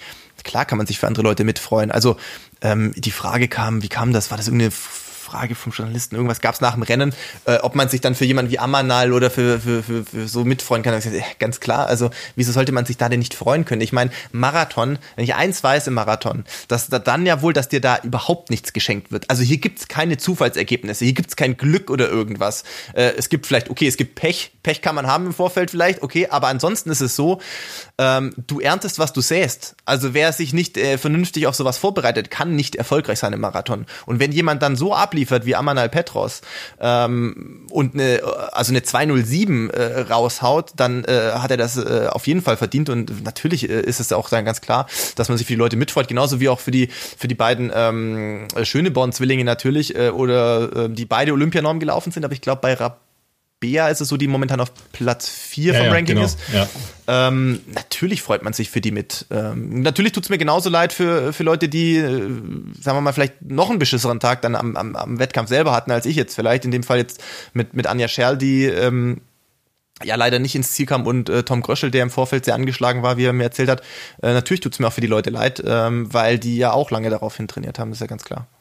Ja, also vor allen Dingen, wenn man ja äh, sieht, dass Amanal ja auch ein, ein, bisschen was im Kopf hatte. Ich glaube, das hat, hat er, ja. er hat es geschafft, wenn ihr die Geschichte nochmal nachlest, ist ja jetzt auch in vielen Zeitungen in dieser Woche äh, beschrieben worden. Ähm, Amanal hat ja seine Familie noch äh, zu Hause in Äthiopien und er weiß nicht im Moment, wo sie sind, ob sie geflüchtet sind in Sudan oder noch zu Hause sind, weil es da halt einen ethnischen Konflikt gibt und ähm, da ähm, Städte bombardiert werden. Also da reden wir mal über ganz andere Geschichten. Ja. Ähm, ich glaube, dass er, dass er es geschafft hat, das in Energie, in, in, in Laufenergie umzuwandeln ja, dass er ähm, für seine Leute gelaufen ist. Ja, so hat das jedenfalls beschrieben. Ähm, aber äh, ist ja gar keine Frage, dass er, dass er nicht äh, mit Joggen und äh, mit zu Hause rumsitzen diese Zeit gelaufen ist, sondern der hat natürlich hart gearbeitet, kam ja aus einem äh, Trainingslager aus Kenia direkt äh, oder relativ direkt darunter. Und ähm, er hat aber beschrieben, dass er äh, auch noch gar nicht laufen kann. Komisch, oder? Ja, äh, also sagen wir mal so, wir haben uns alle am Abend noch ähm, zum Abendessen getroffen, äh, weil wir auch alle beim gleichen Management sind, so muss ich mir das kurz überlegen. Doch, ja, wir sind alle beim gleichen und äh, bei Christoph Kopp eben. Und da war es so, dass äh, wir zusammen noch essen waren und natürlich auch ein paar Bier noch zusammen getrunken haben. Und äh, sagen wir mal so, keiner von uns Deutschen, egal ob äh, männlich oder weiblich, ist da jetzt sonderlich, ähm, wie sage ich das jetzt, sonderlich agil um die Ecke gekommen, sondern das war schon eher so eine Slow-Mo-Veranstaltung und jeder kam da angeschlichen oder angehumpelt, äh, weil ja bei allen von uns die die Beine ein bisschen zerstört waren und äh, und ja gut, Amanal muss man auch mal sagen. Also ich glaube, der hat Jama schon gesagt, äh, als er die 2.10 letztes Jahr bei seinem ersten Marathon gelaufen ist, dass er das ganz gut gemerkt hat. Ich glaube, wenn man dann deutschen Rekord rennt mit 2.07, dann dürfen die Beine auch ein bisschen wehtun. Ja, absolut, ja. ähm, und für alle, die ja, dann meinen, oh geil, ja, ja, dann geht man doch sicher bald wieder wieder laufen. Ja, was ist so dein dein Plan in den nächsten Tagen, Wochen? Wann äh, könnte mal wieder an Sport zu denken sein? Also ganz ehrlich, seit dem Marathon äh, bin ich keinen Schritt gelaufen, muss ich sagen. Also ich hatte weder Bock drauf, noch wären die Beine in irgendeiner Verfassung gewesen, dass ich mir auch nur hätte vorstellen können, äh, äh mich laufen zu bewegen aktuell. Ähm, ich denk mal die Woche, pf, mal gucken, vielleicht am Wochenende eine kleine Runde mal mit Barbara oder so. Ähm, aber äh, vorausgesetzt, sie lässt mich mitlaufen. Die ist, äh, sie, sie ist gerade steil im Aufwind, wenn ich mir gerade ihre Trainingswerte so anschaue, muss ich mal gucken, ob ich aktuell mitkomme. Aber ähm, nee, ich denke mal vielleicht nächste Woche mal wieder ein bisschen joggen. Aber ich habe jetzt auch bis zum Jahreswechsel ähm, mehr oder weniger frei oder soll nur nach Lust und Laune trainieren. Und wir haben uns gesagt, wir nehmen den Januar mal ganz bewusst noch nicht, ähm, weil mich ja auch ein paar Leute gefragt hatten, sowohl von den deutschen ähm, Kollegen als auch vom, also Thais zum Beispiel, ob ich im Januar mit nach Kenia komme. Dann habe ich auch gesagt, nein, ich glaube, ich glaube, im Januar muss ich erstmal so zwei, drei, vier Wochen so wieder ein bisschen Grundlage machen und einfach mich an, an normale, entspannte Kilometer gewöhnen, bevor es Sinn macht, nach Kenia zu fliegen. Also ich glaube, das äh, kommt bei mir frühestens Ende Januar, Anfang Februar in Frage. Ähm, insofern habe ich jetzt bis zum Jahreswechsel mal eine entspanntere Phase, wo ich jetzt nur nach Lust und Laune trainiere oder auch gar nicht trainiere. Ähm, ich hatte mit Renato nach dem Rennen natürlich noch Kontakt. Und auch vor dem Rennen natürlich. Er hat auch gesagt, ähm, mach's Beste draus. Was geht, ist sicherlich natürlich nicht optimal, aber ähm, ich habe ihm auch eine lange Nachricht äh, nach dem Rennen geschrieben dass ich mich ähm, ja, bedanke für das, was er für mich macht und dass ich weiß, dass es nicht selbstverständlich ist und dass ich ähm, bei weitem äh, kein Top-Athlet bin, äh, mit gemessen an den Leuten, die er sonst äh, irgendwie trainiert.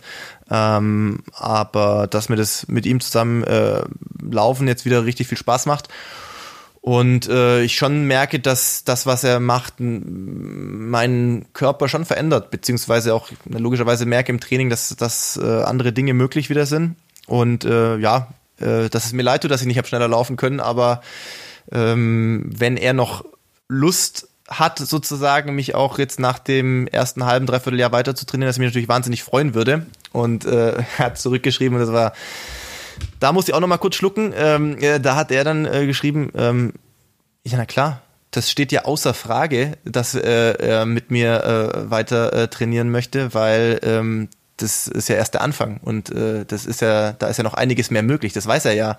Ähm, und unabhängig davon sucht er die Leute, die er trainiert, nicht anhand von Bestzeiten aus, sondern ähm, das muss für ihn einfach menschlich passen und ähm, er freut sich sehr, dass er mich als äh, Trainer betreuen darf. Und da habe ich auch gedacht, okay, ist für mich jetzt, also ja, war schon auch nochmal ein Moment, wo ich dachte, okay, ja, das ja hat auch seine guten Seiten auf jeden Fall. Ja, an der Stelle ähm, mache ich mal den Frank Ribery für dich, ne? Für dein sportliches, aber vor allen Dingen für dein mentales äh, Engagement an diesem Wochenende. Ja, Jubel, Jubel. Ja, und ja. Äh, dann irgendwann fängt man ja wieder an, äh, die Segel nach vorne zu ziehen, ja, und zu gucken, wie es weitergehen kann. Ähm, um bei Amalanda noch zu bleiben, der hat ja schon schon Halbmarathon-Veranstaltungen wieder vor und will 3000 und äh, 10.000 auf der Bahn laufen und alles Mögliche, ja, natürlich mit dem Fernziel, ähm, dann äh, Marathon abzuliefern, ja. ja. Ähm, hast du hast du schon irgendeine äh, eine Gedankensekunde daran verwendet oder hast du jetzt erstmal gesagt, boah, ich brauche jetzt erstmal ein paar Tage, um, um mal was ganz anderes zu denken. Also ein paar grobe Gedanken habe ich natürlich schon, aber das ist alles jetzt eigentlich noch nicht so wirklich äh, spruchreif oder mit Renato im Detail abgestimmt. Also was natürlich, es gibt ein paar Sachen, die sind oder ergeben sich fast schon von alleine. Ähm, das eine ist natürlich äh, der Punkt, äh, für mich wird kein sehr früher Marathon äh, in Frage kommen, denke ich mal. Also ich glaube, es wird ja in Deutschland auch was geplant, was irgendwie im Februar sein kann. Kommt für mich definitiv nicht in Frage. Ähm, ich weiß natürlich, äh, gemessen an den Olympischen Spielen ist es schon so, dass natürlich je früher ähm, man vielleicht dann irgendeine Quali laufen kann, desto mehr Zeit zur Erholung und für einen Neuaufbau hat man. Aber man sollte halt nicht äh, an den zweiten Schritt denken, bevor man den ersten gemacht hat. Und aktuell bin ich nicht qualifiziert, also brauche ich mir auch keine Gedanken über Olympische Spiele machen. Ähm, es geht erstmal darum, überhaupt zu gucken, ob man noch in dieses Olympiateam reinkommt. Und ähm, da haben jetzt einige Zeit, einige ja starke Zeiten äh, vorgelegt. Richard, also momentan hilft ja eine 2F30 auch gar nichts mehr. Man muss ja sagen, man muss jetzt gucken, wo der aktuell die drittschnellste Zeit steht und die steht bei, äh, weiß gar nicht genau, 2.10.57, glaube ich. 2.10.59, ähm, meine ich, wäre die offizielle Zeit gewesen, ja. Ah, okay, 59 von, von Richard Ringer. Und, ähm, und äh, ja, also ich denke, für mich wird frühestens, muss man natürlich gucken, was wie vielleicht wo angeboten wird, aber frühestens irgendwas im April in Frage kommen, einfach weil man ja auch ein bisschen Zeit braucht, wie ich schon gesagt habe, jetzt mal zur Erholung dann um ein paar entspannte Wochen erstmal wieder reinzukommen und dann nochmal, sagen wir mal, zumindest acht, neun, zehn Wochen vielleicht vernünftig zu trainieren. Also vor April halte ich das nicht für sehr wahrscheinlich. Und ähm, ich denke auch, dass ich also ich würde gerne noch mal nach Kenia im nächsten Frühjahr, muss man natürlich auch mal abwarten, wie sich die grundsätzliche Situation entwickelt. Aber ich würde gerne länger nach Kenia. Wie lange muss man dann sehen? Auch ob es dazwischen irgendwie Wettkampfangebote gibt, äh, die man sonst als, als Aufbau äh, nutzen kann. Aber ich würde äh, würde mal sagen, so ab Februar, wo halt auch das Wetter in Deutschland oftmals sehr, sehr schlecht ist, ähm, würde ich schon gern nach Kenia mal eine längere Zeit gehen, weil es mir immer sehr gut getan hat, sowohl vom Klima als auch vom äh, Höhe generell. Und äh, zum einen ist ja dann auch so, oder zum anderen so, dass äh, Sondre jetzt gerade gestern hingeflogen ist oder vorgestern, glaube ich. Äh, der wird aber auch jetzt da zwei, drei Monate sein. Ich glaube, zehn, elf Wochen hat er geschrieben noch. Wir hatten kurz geschrieben und ähm, ich weiß jetzt nicht genau, wann oder wie Renato vielleicht auch in Kenia ist, aber üblicherweise ist er im Frühjahr auch immer dort. Insofern macht es für mich einfach auch nur Sinn, ähm, dann vor Ort auch mit denen zu trainieren. Ja, das klingt doch alles äh, Zumindest Wäre natürlich für einen Podcast auch interessant. Dann können wir aus Kenia die, äh, die Bestzeitsendungen äh, fortsetzen. Absolut. Ne? Dann machen wir da auch mal so eine Live-Show, ne? Weil die Live-Show haben wir jetzt ja mal mit dem Insta äh, begonnen. Ja, vielleicht, äh, aber wir wollen nicht zu viel versprechen. Ja. also eins ist mal klar die Sauerstoffschuld, die Philipp äh, sicher irgendwann im Laufe des äh, Sonntags hatte, äh, hat sich nicht auf seine Kreativitätsschübe ausgewirkt, also jedenfalls nicht negativ, ja.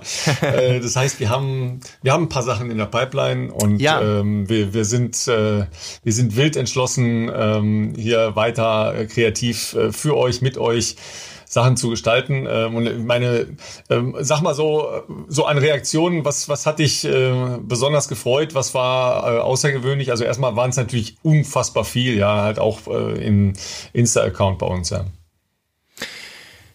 Oh, das ist ganz schwer, da jetzt was Einzelnes herauszugreifen. Also alleine die, wie du schon sagst, diese Masse an Nachrichten, ähm, Kommentaren oder E-Mails, die ich dann direkt bekommen habe, also auch E-Mails auf dem Bestseller-Account, teilweise auf meinen Website, äh, auf meiner Website-Adresse, ähm, auch teilweise lange Insta-Nachrichten. Ähm, ganz schwer, da jetzt was Einzelnes herauszugreifen. Da gab es einige, die mich wirklich ähm, auch ehrlich berührt haben, weil ich weiß nicht, ich bin jetzt auch, glaube ich, niemand, der sich jetzt jeden Tag so, ja, wie soll ich sagen, so selbstreflexionsmäßig analysiert und, und da denkt, oh Mann, was, ja, was, was du alles noch machst. Ähm, und dass dann Leute halt schreiben, ähm, dass sie durch das, was wir hier machen oder durch das Buch oder durch die Offenheit, mit der man ähm, auf, auf Social Media irgendwie umgeht mit, mit Situationen, ähm, irgendeine Art von positiver von einem positiven Impuls für, für die Leute auch hat, ähm, das ist schon auch schön. Also das ist was, wo ich witzigerweise erst vor kurzem mit meinem Physio drüber gesprochen hatte, dass ich jetzt an einem Punkt bin, ähm, das klingt jetzt schon komisch, wenn man so anfängt, aber an einem Punkt bin mit 33, wo wo man über mehr nachdenkt als nur den Sport einfach. Und ich meine jetzt nicht, dass ich jetzt irgendwie aufhören will oder sowas, sondern dass man halt sagt, so Nachrichten sind halt, finde ich, was Schönes, wo man merkt, dass man halt mehr als über. Also Sport ist ja was sehr egozentrisches, zumindest Profisport oftmals, also zumindest in der Vergangenheit. Du trainierst sehr krass, machst ganz wenig Kompromisse, um die bestmögliche Leistung für dich rauszuholen. So funktioniert in der Regel Leistungssport häufig, zumindest in Einzelsportarten. Das nutzt sich aber irgendwann ab, zumindest bei mir. Also natürlich macht es mir immer noch Spaß und ist ins große Ziel. Dann sieht man ja am Wochenende, wie, wie, wie, ähm, ja, wie ein das dann auch natürlich mitnimmt. Aber ähm, es fühlt sich schön an, wenn man über den reinen sportlichen, über seinen reinen sportlichen Werdegang hinaus vielleicht irgendeine Art von positiven Impact schaffen kann für, für andere Menschen auch. Ähm, sei es in, in, über eine Motivationsgeschichte oder was auch immer, ähm, oder sonst denen eine Freude machen kann. Das freut mich dann auch und ähm, deswegen, ja, hat mich, also hat wirklich einige Tage gedauert. Ich weiß, auf Social kam bei mir jetzt die letzten Tage nicht viel, aber es hat mich auch echt äh, lange gebraucht, äh, alles zu lesen. Und es ist, auch wenn ich natürlich, un, es ist unmöglich, nee, bitte nicht falsch verstehen, falls ich jemandem nicht geantwortet habe. Ähm, es ist aufhand der, der Zahl der Nachrichten unmöglich, auf alles zu antworten, aber ihr könnt eins versichert sein, wer mir geschrieben hat, dann habe ich, dann habe ich es gelesen. Ich habe alle Nachrichten, alle Mails, alles, was äh, da ankam, habe ich tatsächlich selber gelesen. Insofern ähm, ja, bedanke ich mich da natürlich ganz herzlich bei euch und für jeden, der sich ja die Zeit genommen hat, was zu machen.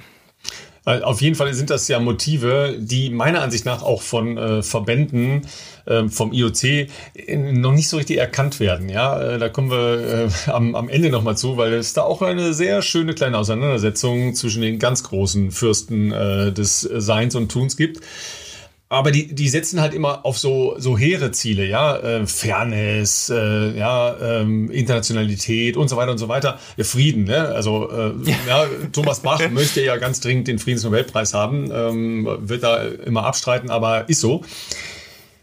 Ich glaube, eine Spur, äh, eine Spur niedriger findet die tatsächliche Beeinflussung statt, ja.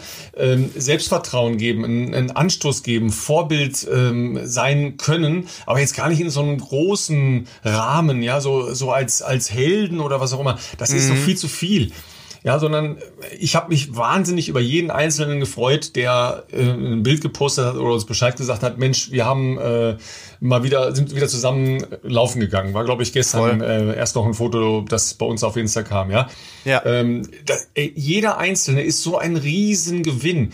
Und das ist eigentlich ein Impact, den, den Sport und den ähm, du halt als, als Profiläufer und den Profisportler überhaupt haben können was kannst du denn mehr bewirken, als wenn Leute sagen, Mensch, ich bin wegen, äh, wegen dir laufen gegangen oder bin äh, mehr laufen gegangen oder bin langsamer gelaufen oder ich habe jemanden mitgenommen zum Laufen. Ja. ja. ja. Und wenn, wenn es dann halt Kinder und Jugendliche gibt, die sagen, boah, äh, das möchte ich auch mal machen, weil das ist irgendwie cool. Mehr geht nicht. Ja, da sind diese, die ganz großen, hehren Ziele, die sind mir oft ein bisschen zu hoch gesteckt.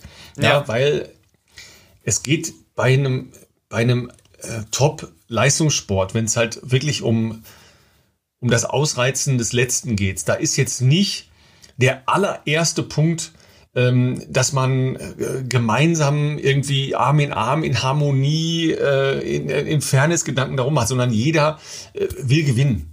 Ja. ja, so äh, ist so und, im und, Profisport. Du, du, sagst, na klar, ist es so, dass man als Marathongemeinde schon versteht, dass das halt scheiße wehtut, was ihr da macht. Und zwar nicht nur da beim Rennen, sondern eben im Training auch. Und man hat einen anderen Respekt voreinander, der aus der Qual, die man selber erfahren hat, ja resultiert. Ja, mhm. deshalb respektierst du jeden Einzelnen, der da an der Startlinie steht.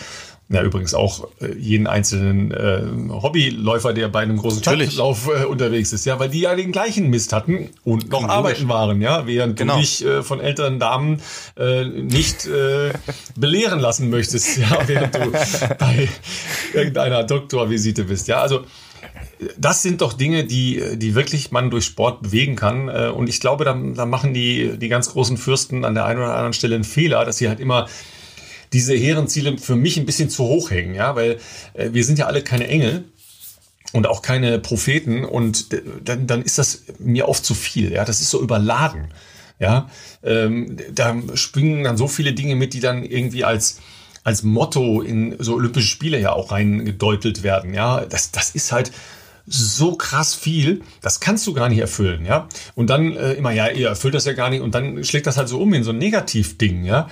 Ähm, dabei ist es viel einfacher, ja, dass man Leute dazu bringt, irgendwie mitzufiebern. Ja, das ist doch schon, das ist doch schon Wahnsinn, ja. Und äh, das haben, wir haben total viele Leute gemacht am Wochenende. Ja, also von daher, da kannst du super stolz drauf sein. Ja, ähm, weil auch keiner Bock hatte, das durchzumachen, was du durchgemacht hast. Aber es ist ja so, wenn man mal an ein Buch dran ist, ja, oder einen Film schaut, der einen toucht, dann bleibt man da ja auch dran. Ist ja klar. Ne? Genau. Und da wir ja auch was zurückgeben wollen, nicht nur, indem wir euch wöchentlich mit äh, hoffentlich auch äh, spannenden und auch nervenaufreibenden Geschichten versorgen, ähm, haben wir noch was ausgedacht. Es ist ja jetzt heute, also wenn wir heute aufnehmen, müssen wir kurz überlegen, morgen wäre der so kurz vor Weihnachten. Das ist die Folge nicht ganz kurz vor Weihnachten, aber schon ein bisschen kürzer vor Weihnachten.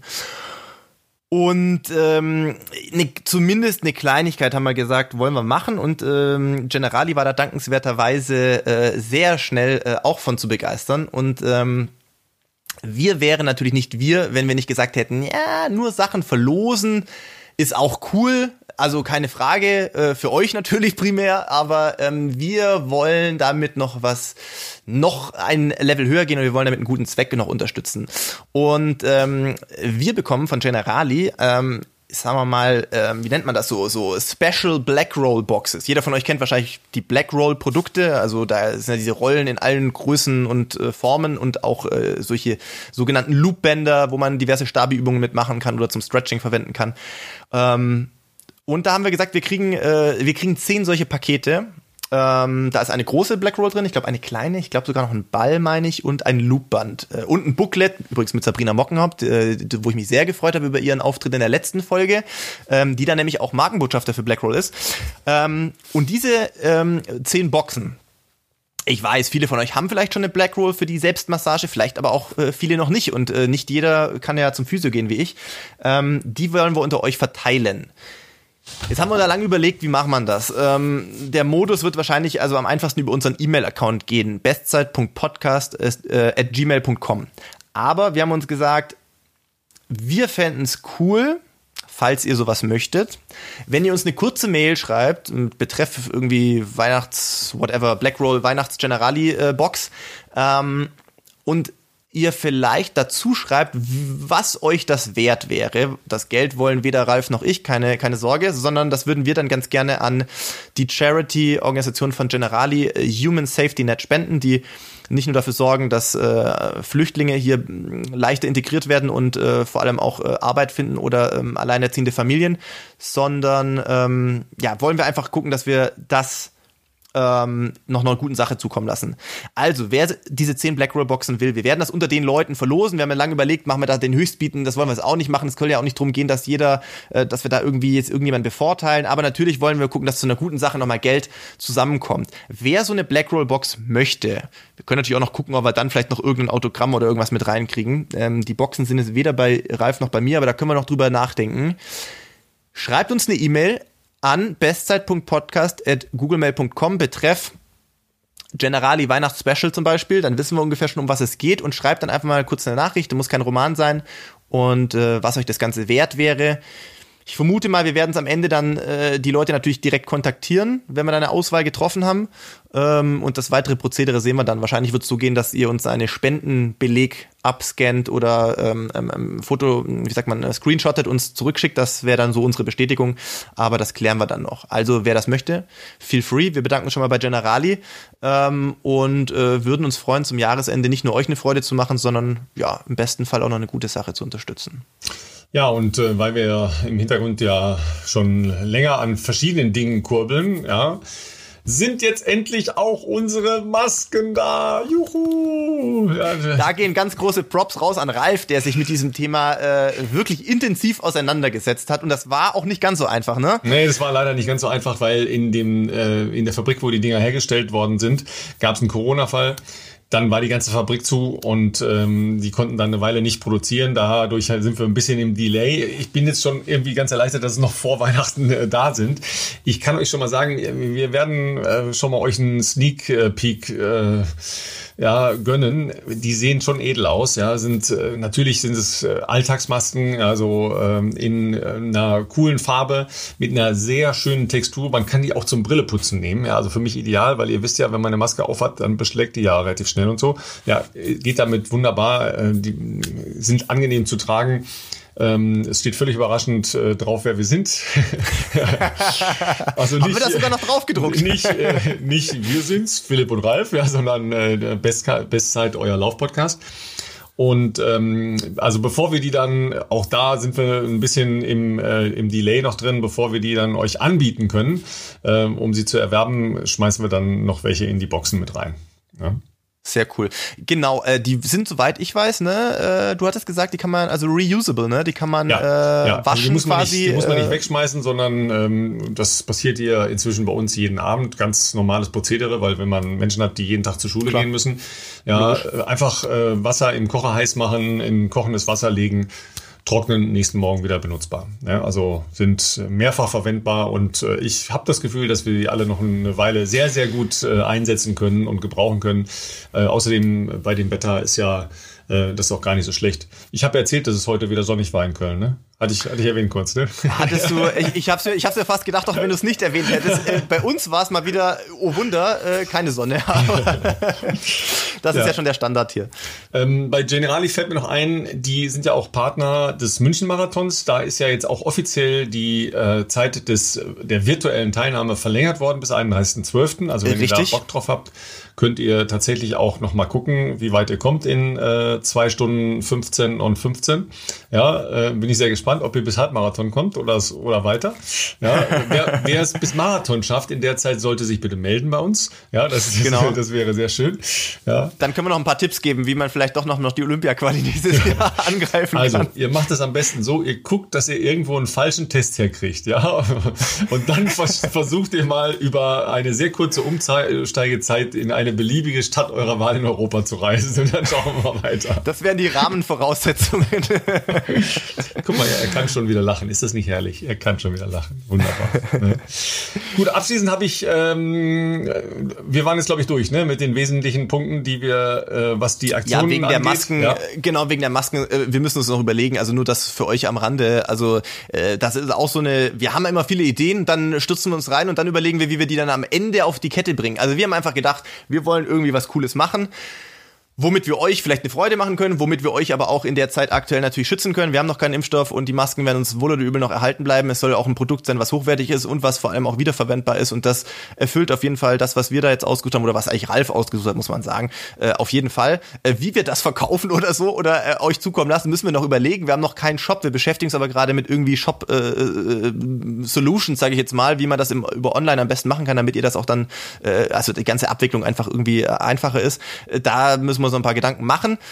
Ähm, sonst sind wir damit eigentlich, glaube ich, fertig und können noch ähm, übergehen zur Weltpolitik. Ja, genau, weil es gerade so schön ist. Ja, ähm, wir haben ja eben schon über die hehren Ziele äh, des Seins diskutiert und äh, die ganz großen Fürsten, sprich äh, Thomas Bach, der IOC-Präsident und der, äh, also dein oberster Chef ja praktisch, ja, äh, Sebastian Coe, der Präsident des äh, Internationalen Leichtathletikverbandes, haben sich jetzt in eine verbale Keilerei verwickelt.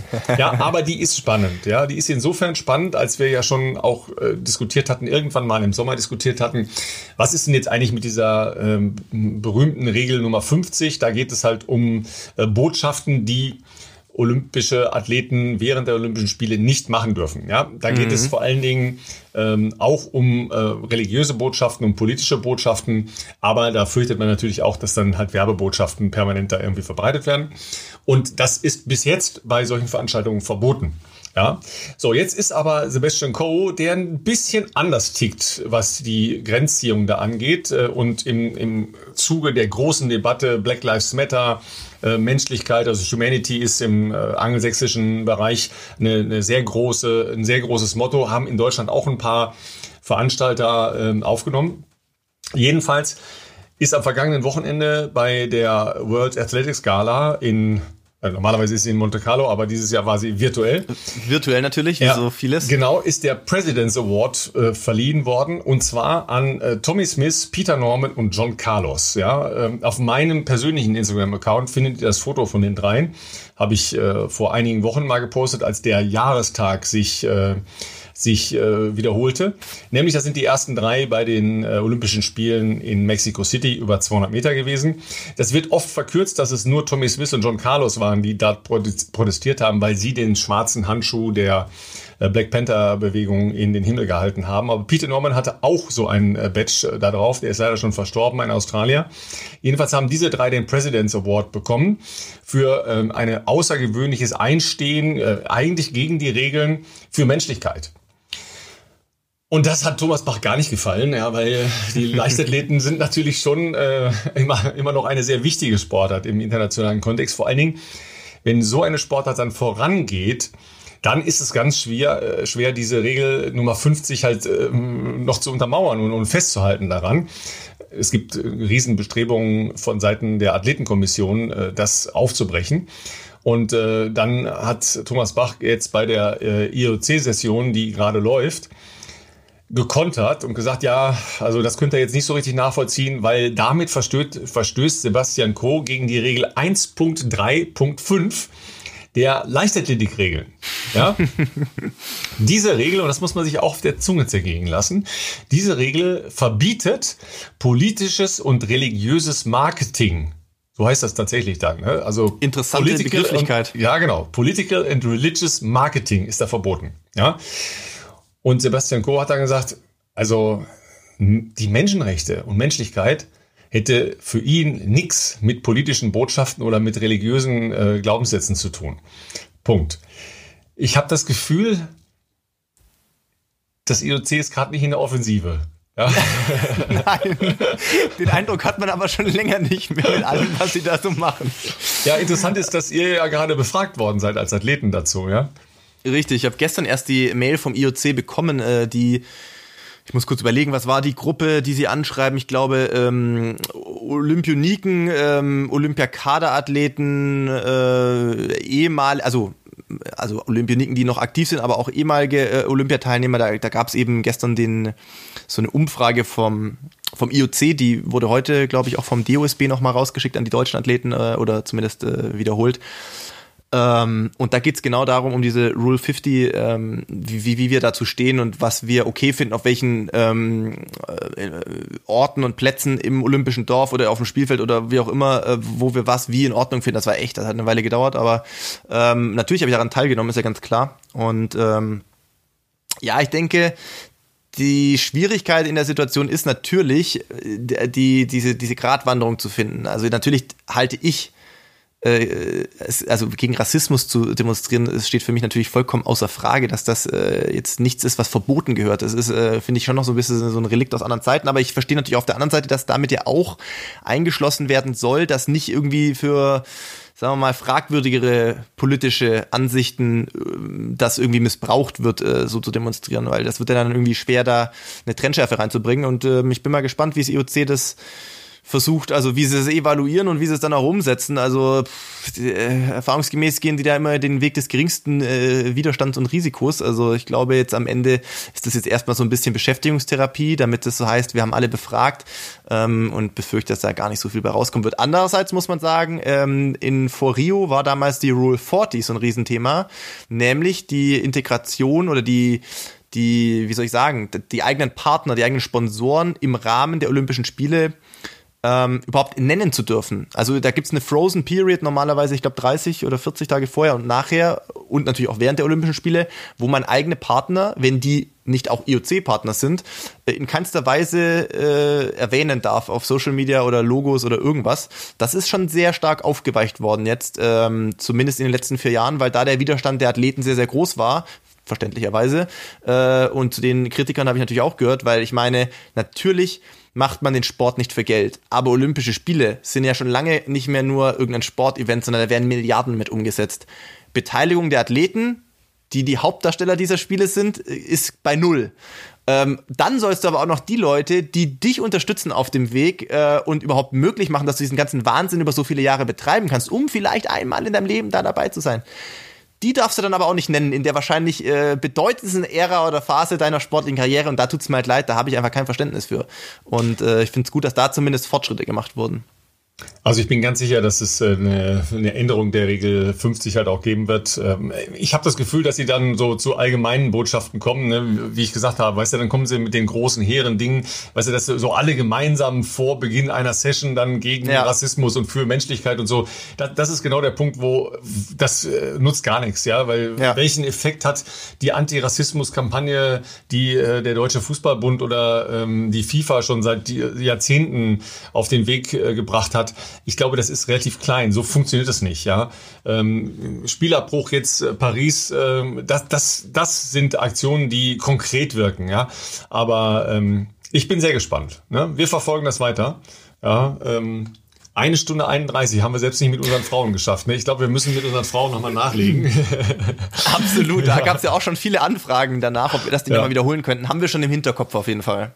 Absolut. Ähm, dann würde ich sagen, in diesem Sinne, geht laufen. Du nicht. Ne? Ich halte die Füße still.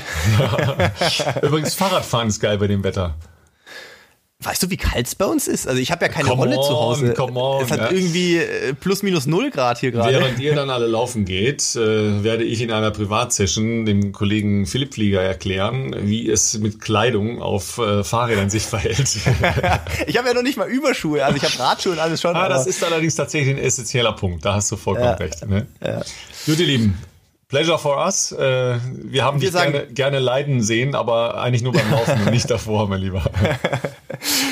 das freut mich sehr. Ja, wir sagen danke äh, ähm, natürlich für euch zum, fürs Zuhören. Ähm, wir haben mal wieder einen Blick in die Statistiken geworfen. Das ist äh, weiter beängstigend, sage ich mal. Äh, wir freuen uns aber sehr, dass so viele von euch zuhören. Wir freuen uns ähm, äh, auch, dass Generali uns äh, hier unterstützt und das alles möglich macht.